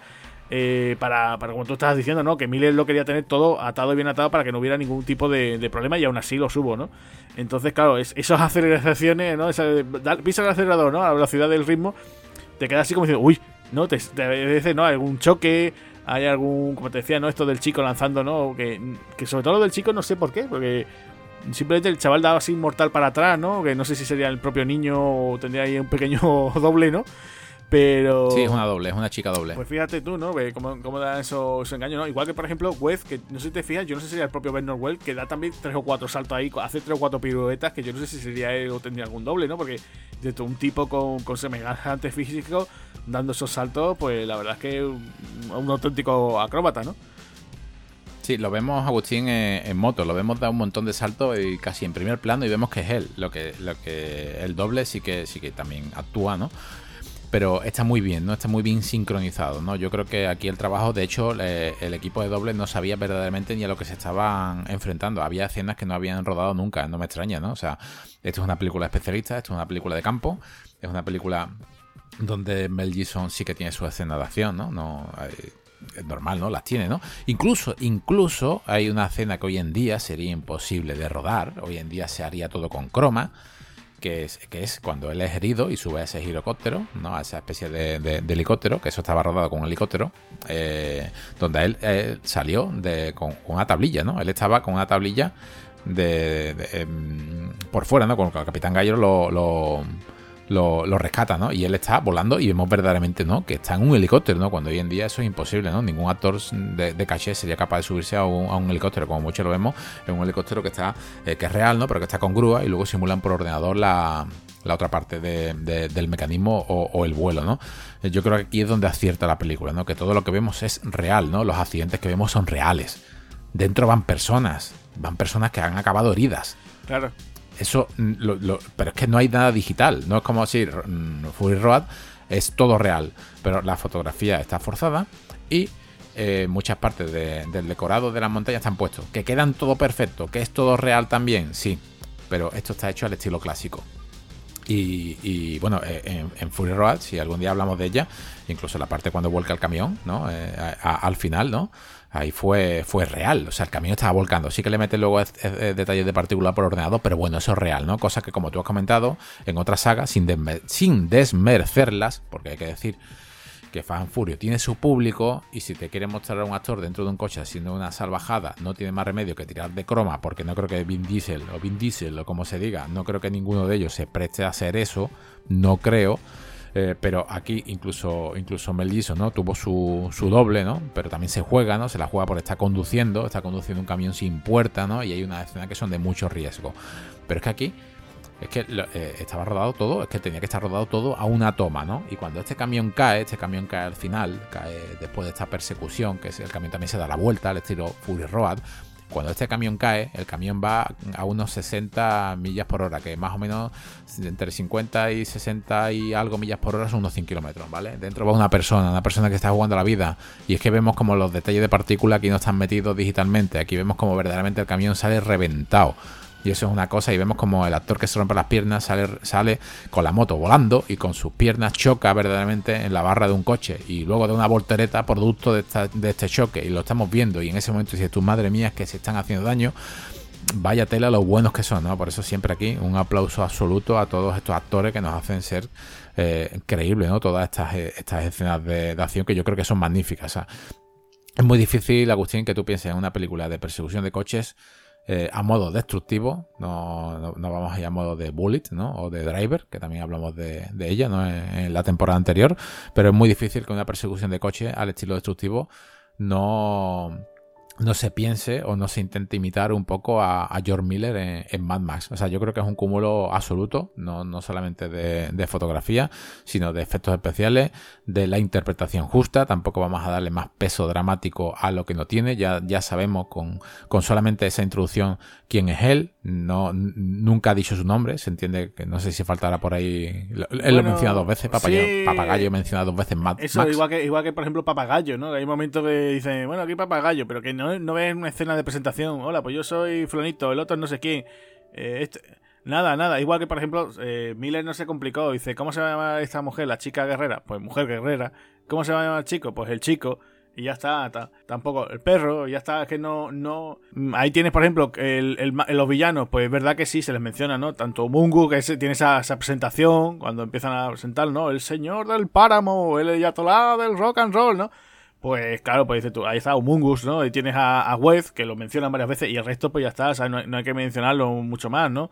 Que es lo, lo, bueno que tiene, ¿no? En ese aspecto. Yo, yo lo que te iba a preguntar, Javi, eh, ¿qué te pareció? Porque claro, ahora parece una tontería muy... Pero cuando ves el coche, que antes lo estábamos mencionando, el volante a la derecha, ¿cómo te dejó? Porque parece una tontería, pero estamos acostumbrados siempre a nosotros a conducir eh, con nuestro volante en la izquierda. Es cierto que también, tanto no solamente en Inglaterra llevan el volante a la derecha, sino que en, otro, en otros países, ¿no? Como el caso de Australia, pues también lo llevan así, ¿no? ¿Qué, qué, qué, sensación te dio? Porque, claro, al principio no, no, te das cuenta, pero después caes en el detalle y dices, uy, qué cosa más, ¿sabes? Y dices bueno, vale, es australiano. Pero te, choca un poco al principio, ¿no? Sí, choca, choca, choca bastante, no solamente supongo que a nosotros, ¿no? Sino en el público de Estados Unidos, porque claro, el público de Estados Unidos quiere que sus películas estén hechas en Estados Unidos, ¿no? Y quiere que este desierto pues, sea el de Utah, o sea, el desierto de, cualquier desierto, ¿no? De Estados Unidos, ¿no? Está deseando que sea allí. Pues yo creo que sí, que chocaría. Chocaría. Pero claro, es que la, película no está ambientada allí, ¿no? Hubiese sido, hubiese estado bien. La verdad que este universo, ¿no? Este universo que, que tienen creado daría para mucho más, ¿no? No solamente Mad Max aquí, ¿no? Bueno, de hecho se, se, va a hacer la, la, de Imperator Furiosa, ¿no? Que, a, ver qué, a ver qué es lo que sale ahí, porque no sé por qué no contar la siguiente historia a, la anterior, sino hacer una precuela. Yo el tema de precuela nunca lo he visto bien, ¿vale? Ya cada uno que, piense lo que quiera, seguramente sea un peliculón, no me extraña. El, el storyboard será brutal. Hay que decir que, que, estas películas, aunque lo hemos dicho al principio, no tienen nada apenas de diálogo pero la historia, lo que está mostrando, de hecho lo hemos comentado, no vamos a contar la película entera porque es una película muy visual, no es una película tan tan, tan de diálogo, tan de líneas como, como siempre solemos tratar. Y, no solamente es que lo hemos comentado, es que las paredes de, de, los storyboards, ¿no? las paredes de, de, George Miller al crear esta película duran años, ¿no? O sea, él piensa cada escena en todo, ¿no? Eso lo podemos ver incluso en los como se hizo de, de Fury Road, ¿no? O sea, aquí es todo un storyboard constante y un storyboard constante es hacerte prácticamente una historia en base a dibujos, pero como no tiene diálogos, es plano a plano, ¿no? O sea, es un cómic casi infinito, ¿no? O sea, se tarda mucho en rodar una película de, este tipo y sobre todo que todo salga a, una toma. Eh, respecto a lo que comentaste hace unos instantes eh, sobre las cámaras aceleradas, eh, la parte del niño cuando salta, mm, bueno, no entiendo por qué la, no entiendo por qué la aceleran, ¿no? No entiendo por qué cuando lanza un boomerang lo, lo van a acelerar, ¿no? Eh, tampoco entiendo por qué eh, usaron un doble para el niño que dice una vuelta campanada, ¿no? Pueden haber puesto una colchoneta o haberse tirado de otra manera, ¿no? Sobra. Son, son pequeños detalles que tú dices, bueno, ¿para qué la han puesto? no Serán cosas del director y, el guionista, ¿no? En este caso él y su, y su compañero. Eh, pero la parte de acelerar a mí siempre me ha chocado, ¿no? No solamente en esta película, siempre se acelera el fotograma para simular velocidad. En este caso, Miller dijo que aceleró el fotograma para darle, junto con el director de fotografía, ¿no? Para darle más velocidad porque los coches no eran capaces de, ir a, esa velocidad. Cosa que en parte me creo y en otra parte creo que es una justificación. Porque si nos damos cuenta, la película en muchas escenas va rodada a 100 por hora. ¿Vale? Con, cámaras en grúa, con cámaras detrás, con cámaras en helicóptero y vemos los coches a 100 por hora. O a 100 por hora es lo que nos venden, ¿no? O más o menos a una velocidad que nos venden. Pero luego vemos otro choque de escena donde si de repente va a 100 por hora, si nos fijamos son estos pequeños detalles, que es que eso, si no se hace digitalmente, no se puede arreglar. Si nos fijamos en la calzada, vemos como la, la, línea discontinua de, de, mitad de la calzada de ambos carriles eh, pasa de una toma a estar rápida, a 100 por hora, a otra toma que va prácticamente a 20 por hora, ¿vale? Ese es el único detalle negativo que yo le puedo llegar a ver a la película. Que cuando pasa de repente el camión a 100, que de repente pasa a 30. Y es un, es un choque brutal, ¿no? De, velocidad. Cuando en esa escena verdaderamente no hay nadie que se esté jugando la vida. No hay ningún muñeco, no hay ningún doble ni nada. Entonces podrían haberle dado, vale, que no, hace falta que hubiese puesto también el camión a 100 por hora, pero por lo menos a 70, ¿no? Que no se note tanto la que no se note tanto la línea de la calzada o, otro detalle, ¿no? Que, que, Mel Gibson, por ejemplo, ¿no? En Payback lo comentamos, que Payback se quería hacer un tono gris y cogió en las calles de la ciudad y pintó las líneas amarillas, las pintó de, gris, ¿no? Pues en este caso, eh, ya que se iba a hacer una película así, haber quitado esa mediana, ¿no? Haber cogido esa esa línea blanca de separación de carriles y haberla pintado o haberla, o haberla quitado o haberlo hecho a través del desierto, ¿no? Le hubiese dado un poco más, un toque, un toque más de realidad. Es, el único detalle que yo le puedo quitar a esta película. No, no lo hemos visto solamente aquí, ¿eh? eso son cosas que hemos visto en el equipo Es un recurso que se ha utilizado mucho, ¿no? Las escenas rápidas, cortadas con las que son casi en primer plano, en, corto, ¿no? Pero en su conjunto yo creo que, queda bien. Queda, queda eh, aunque la persecución es peor, pero como es, en, como es en desierto, en la tercera parte, eh, llega a ser un pelín más creíble, ¿no? Llega a ser un puntito más creíble porque no hay esa línea discontinua, ¿no? En, la cartera, que es lo que se. es lo que puede empeorar un poquito la. la. Lo que es la, experiencia de, verlo. O en otro caso, si el director o el guionista hubiesen disminuido la marcha del camión, ¿no? Hubiesen puesto verdaderamente una disminución de velocidad para hacer esta típica maniobra de evitar de que un camión me adelante, pues hubiese creado más creíble, ¿no? Hubiese, hubiese dado un toque más de credibilidad. Y en este caso, con solamente haber puesto una escena ¿no? O dos escenas, ¿no? Cuando el camión va lento, reduciendo velocidad, eh, hubiese quedado muchísimo mejor, ¿no? No sabemos si también ha sido cosa de montaje, pero con esos pequeños detalles, ¿no? Te hace que una obra maestra ya sea una obra eh, pues, prácticamente insuperable. ¿Tú le habías añadido algo más o algún enfrentamiento? Yo, por ejemplo, no. yo, por ejemplo, una de las cosas que cuando tú vas en la película, cuando pequeño, ¿no? Y dices tú, uy, lo mejor echas alguna pelea, mm, o sea, puñetazo, por ejemplo, entre, entre el propio Max contra, contra Wes, ¿no? Porque hay algún momentito, o incluso Humungus, ¿no? Que Humungus también dice, tu madre mía, este hombre, eh, o sea, físicamente, ¿quién, hubiera sido el guapo que se hubiera puesto delante a plantarle cara, ¿no? Porque eh, una cosa que dices tú, bueno, también, como también la situación y cómo juegas un poco con ellos, ¿no? Porque juega eso aquí, que, que, es lo que es lo más fuerte, ¿no? Que como tú decías, ¿no? Esto también, Max podría ser también un vaquero, ¿no? Y dices tú, aquí no hay un duelo a pistolas, ¿no? Pero aquí hay un duelo a, como dirías tú, la carrera, ¿no? A caballo, ¿no? A coches, ¿no? Y incluso, eh, fíjate tú, el personaje de, de, Max, creo que solamente hay un momento, creo que hay un uno o dos momentos que sonríe, no sé si te fijaste, el momento en que encuentra esa cajita de música, que, suena cumpleaños feliz, no sé si te acuerdas, que se la da al chico. Y, creo que hay un momento también casi al final también, no sé si cuando eh, la mujer guerrero que da las gracias, le da las gracias una de las veces, ¿no? Cuando él llega con ese camión, le da las gracias y yo creo que también las dos únicas ocasiones que él sonríe, ¿no? Que es como diciendo, bueno, pues el personaje, ¿no? Que, que digo, que simplemente él va vagando simplemente por el páramo y ya está, ¿no? Pero, pero yo creo que, si acaso, eh, no sé si por, decirle eso, una, pequeña peleilla, a lo mejor, no sé si hubiera quedado bien, ¿eh? A lo mejor incluso se la plantearían, pero dices tú, ¿para qué, no? incluso fíjate tú, eh, hay una cosa también, me gusta mucho esta película, que él no es un héroe, ¿no? O sea, no es un, ay, voy por ahí contando, ¿no? Que soy un caballero andante, ¿no? Y voy salvando a la gente, ¿no? Pues fíjate tú cuando eh, de esas personas que intentan huir de, de Humungus, ¿no? Esos que van ahí, esos tres coches, ¿no?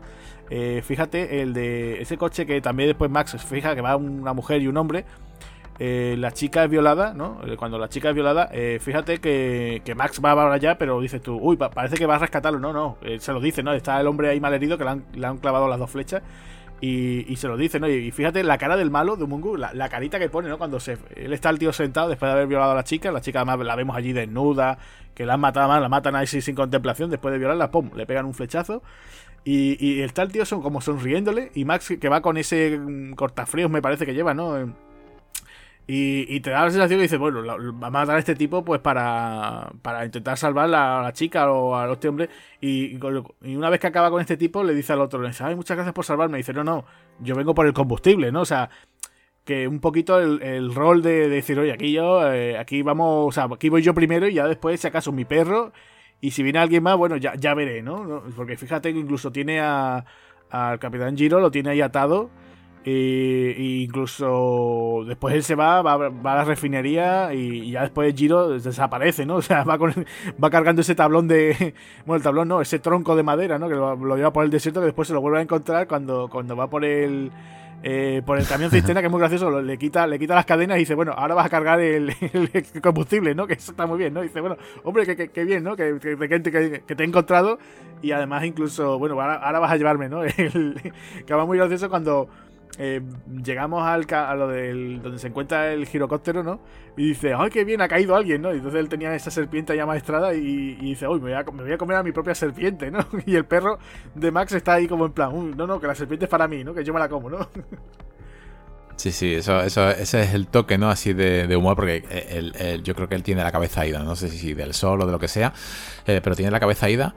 Y no solamente tiene la cabeza ida, Agustín, sino que eh, la tiene ida y me resultó en alguna escena ¿no? parecida a Piratas del Caribe. No solamente por, por, su bailecito y sus historias que hace, sino que, daros cuenta, date cuenta que eh, Max lleva unos prismáticos y de repente le saca ah, un pedazo de, bicharraco. Tú dices, madre mía, pero ¿cómo puede ser este, esto, que, esto que es lo que es? Es que parece un, periscopio inmenso. O sea, ¿qué, es este aparato, no?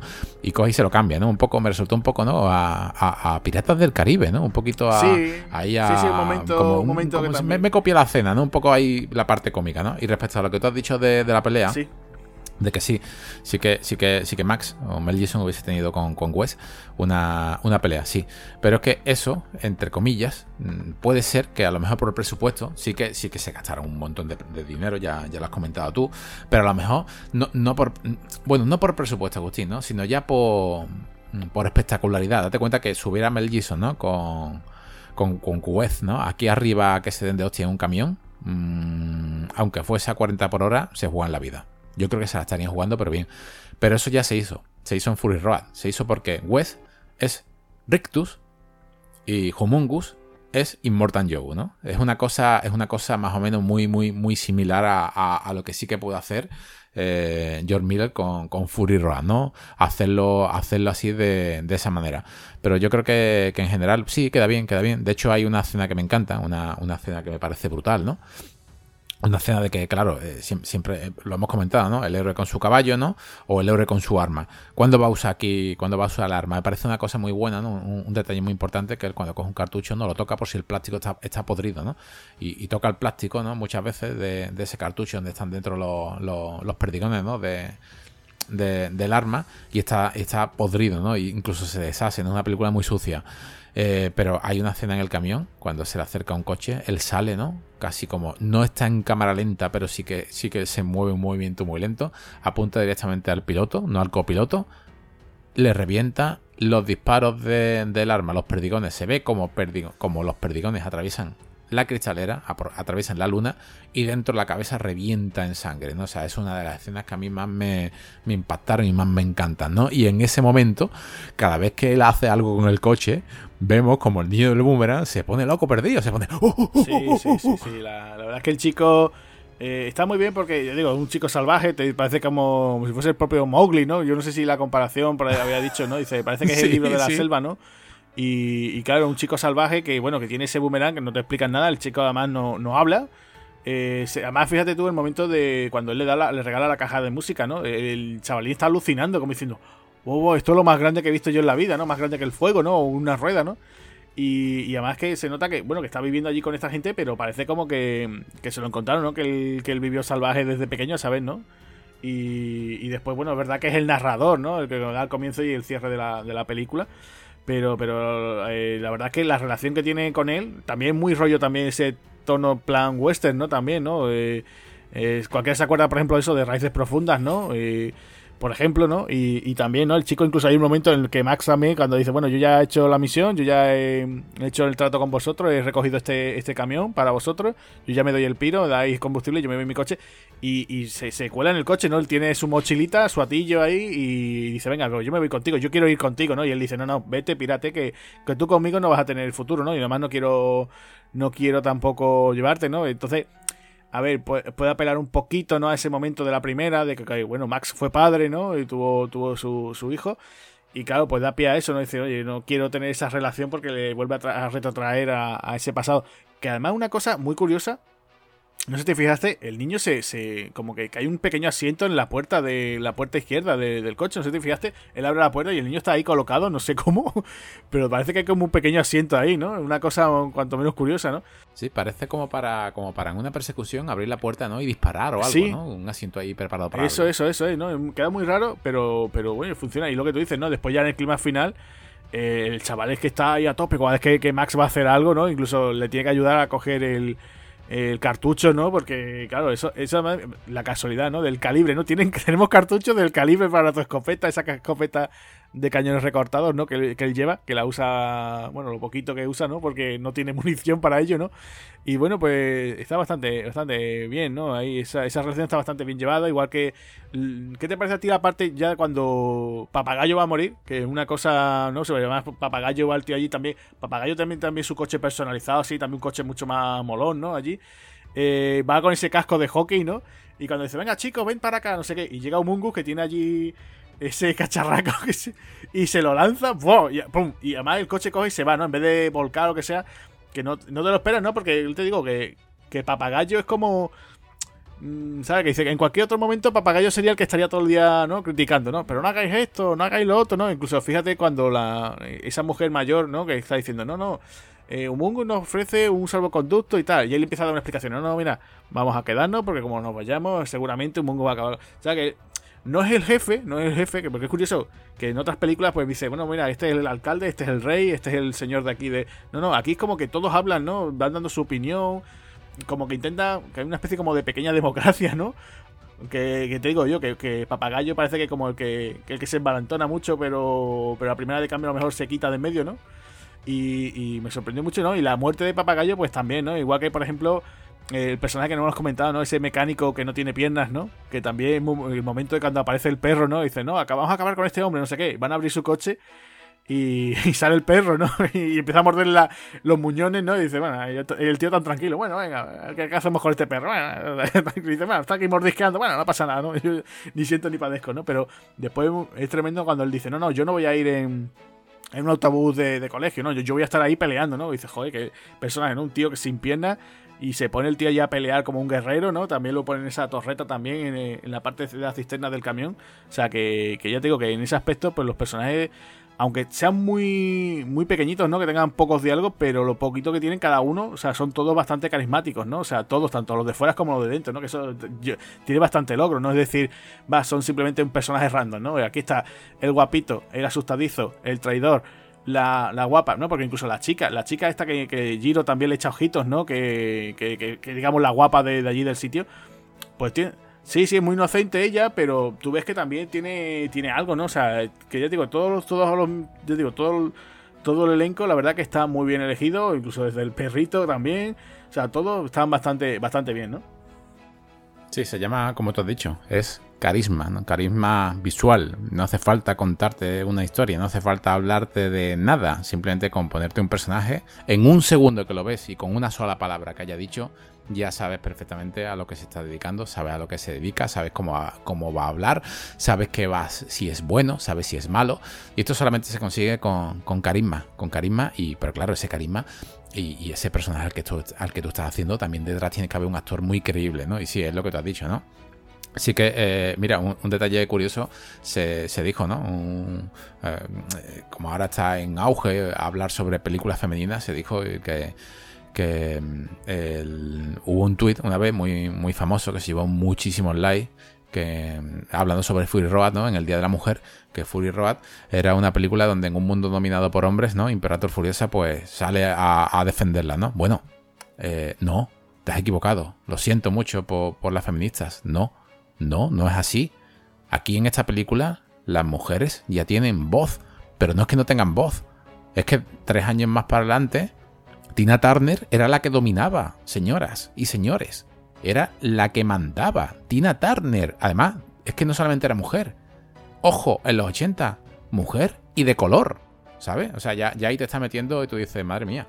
Ya es que George Miller, eh, si nos podemos a verlo, detrás de sus películas hay, hay un trasfondo como de, de, gustos sexuales, como de color, como de raza, como, como de, Si vemos en las bandas cómo están los policías que, ellos mismos no llaman, los, policías gays, ¿no? Y vemos como, como detrás de ellos hay, hay un trasfondo de, historia, ¿no? Hay, yo creo que fue un, adelantado a, a, su tiempo, ¿no? Como como por ejemplo como fueron las la Wachowski, ¿no? Yo a George Miller lo, veo como la, la, Wachowski con Matrix, ¿no? Hicieron una cosa en, su época que prácticamente es insuperable o no se superará más sin, sin efectos digitales.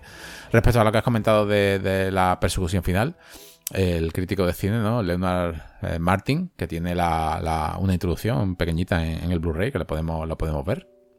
Eh, comenta que, que, que, John Miller se inspiró en la diligencia.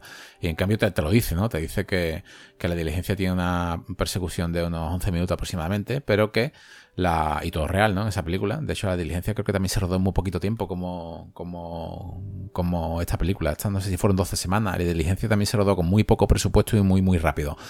Pues dice que, que esta, ¿no? Que, que, la persecución que le encanta, ¿no? Que la pone a la altura de la diligencia y que en esta película dura unos cuantos minutos más, ¿no? O sea, yo creo que, que, aquí, en, líneas generales, eh, todo, todo funciona.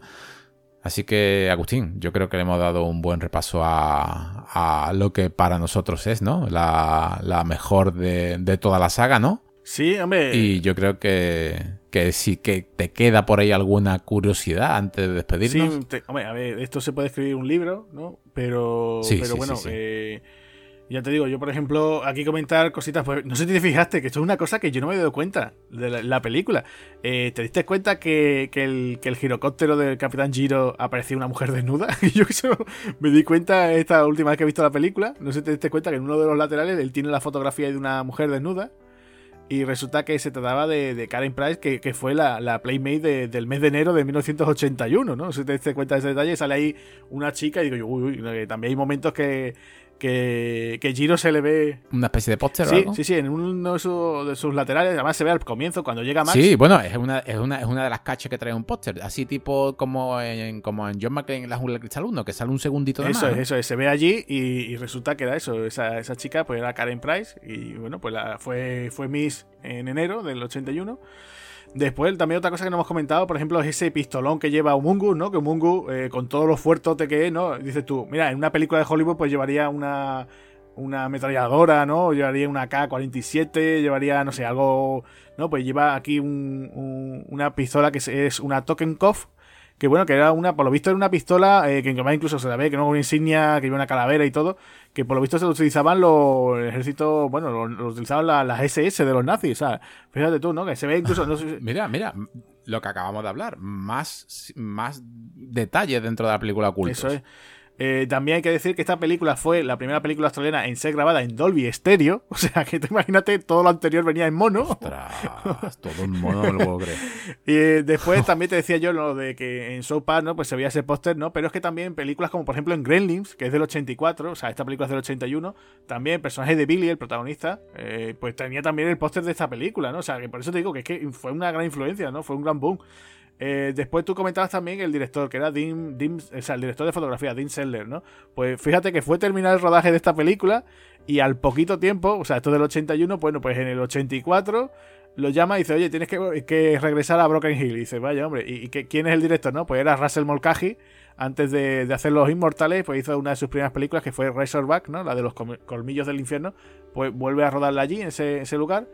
Y bueno, después no hemos comentado, ¿no? O sea, aquí los guionistas pues fueron tanto George Miller como Terry Hayes, pero también hubo la participación del guionista Brian Hannett, que eh, tras el éxito de esta película, pues el hombre se lanzó durante este, cuando estaba en el rodaje, estaba rodando, eh, estaba escribiendo también un, guion para otra película con temática posapocalíptica.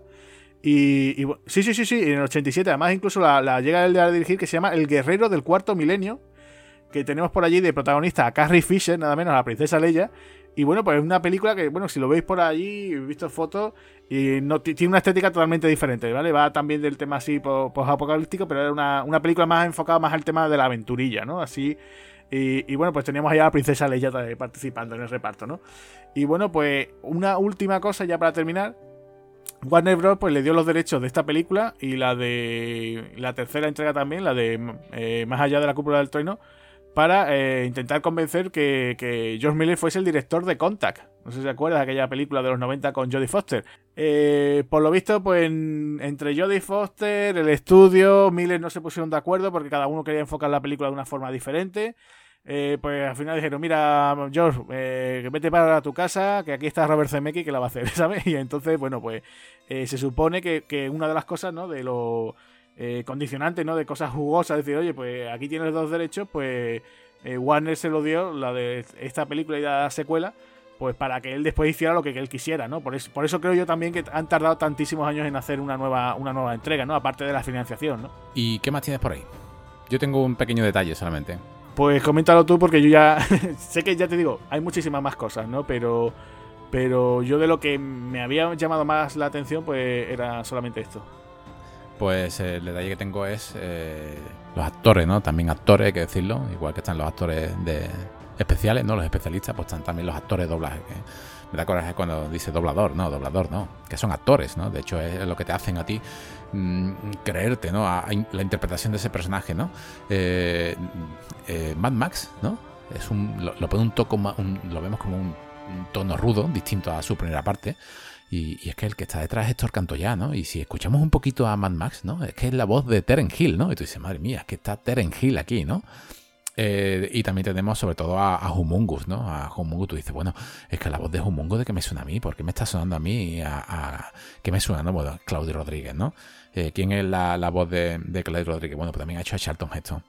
y además Bonsiduo, ¿no? O sea, son, son actores de, de doblaje de, de, la vieja escuela, ¿no? Incluso el capitán del autogiro, ¿no? Juan Carlos Ordóñez, ¿no? Que también ha sido, pues, pues otro actor, ¿no? Es Joe Pesci, ¿no? O sea, son todos, todos grandes voces clásicas que hoy en día, bueno, ya hay una generación totalmente nueva, pero que, que está muy, muy, muy, muy, muy bien rodada y muy, muy, muy, muy bien interpretada, ¿no? Aquí por nuestro, por nuestro especialista. Así que Agustín, yo creo que ya le hemos dado un buen repaso al páramo, ¿no? Vamos a montarnos aquí en, esta. No tenemos ni un coche ni una bueno, un autogiro. Podemos irnos en bicicleta si quieres. Venga, venga, pues bicicleta, un patinete. A, lo, a lo Turbo Kit. también, también.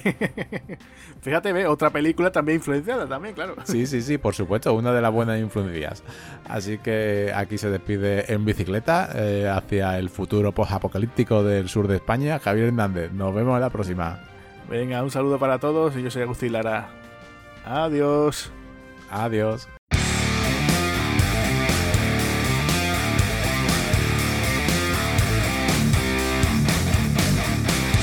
Muchas gracias por habernos escuchado. Si queréis oír más podcasts de Espartanos del Cine, recordad que estamos en nuestro canal de Spotify. También podéis seguirnos a través de las redes sociales, Facebook, Twitter e Instagram. Además, tenemos nuestra página web www.espartanosdelcine.com. Un saludo amigos.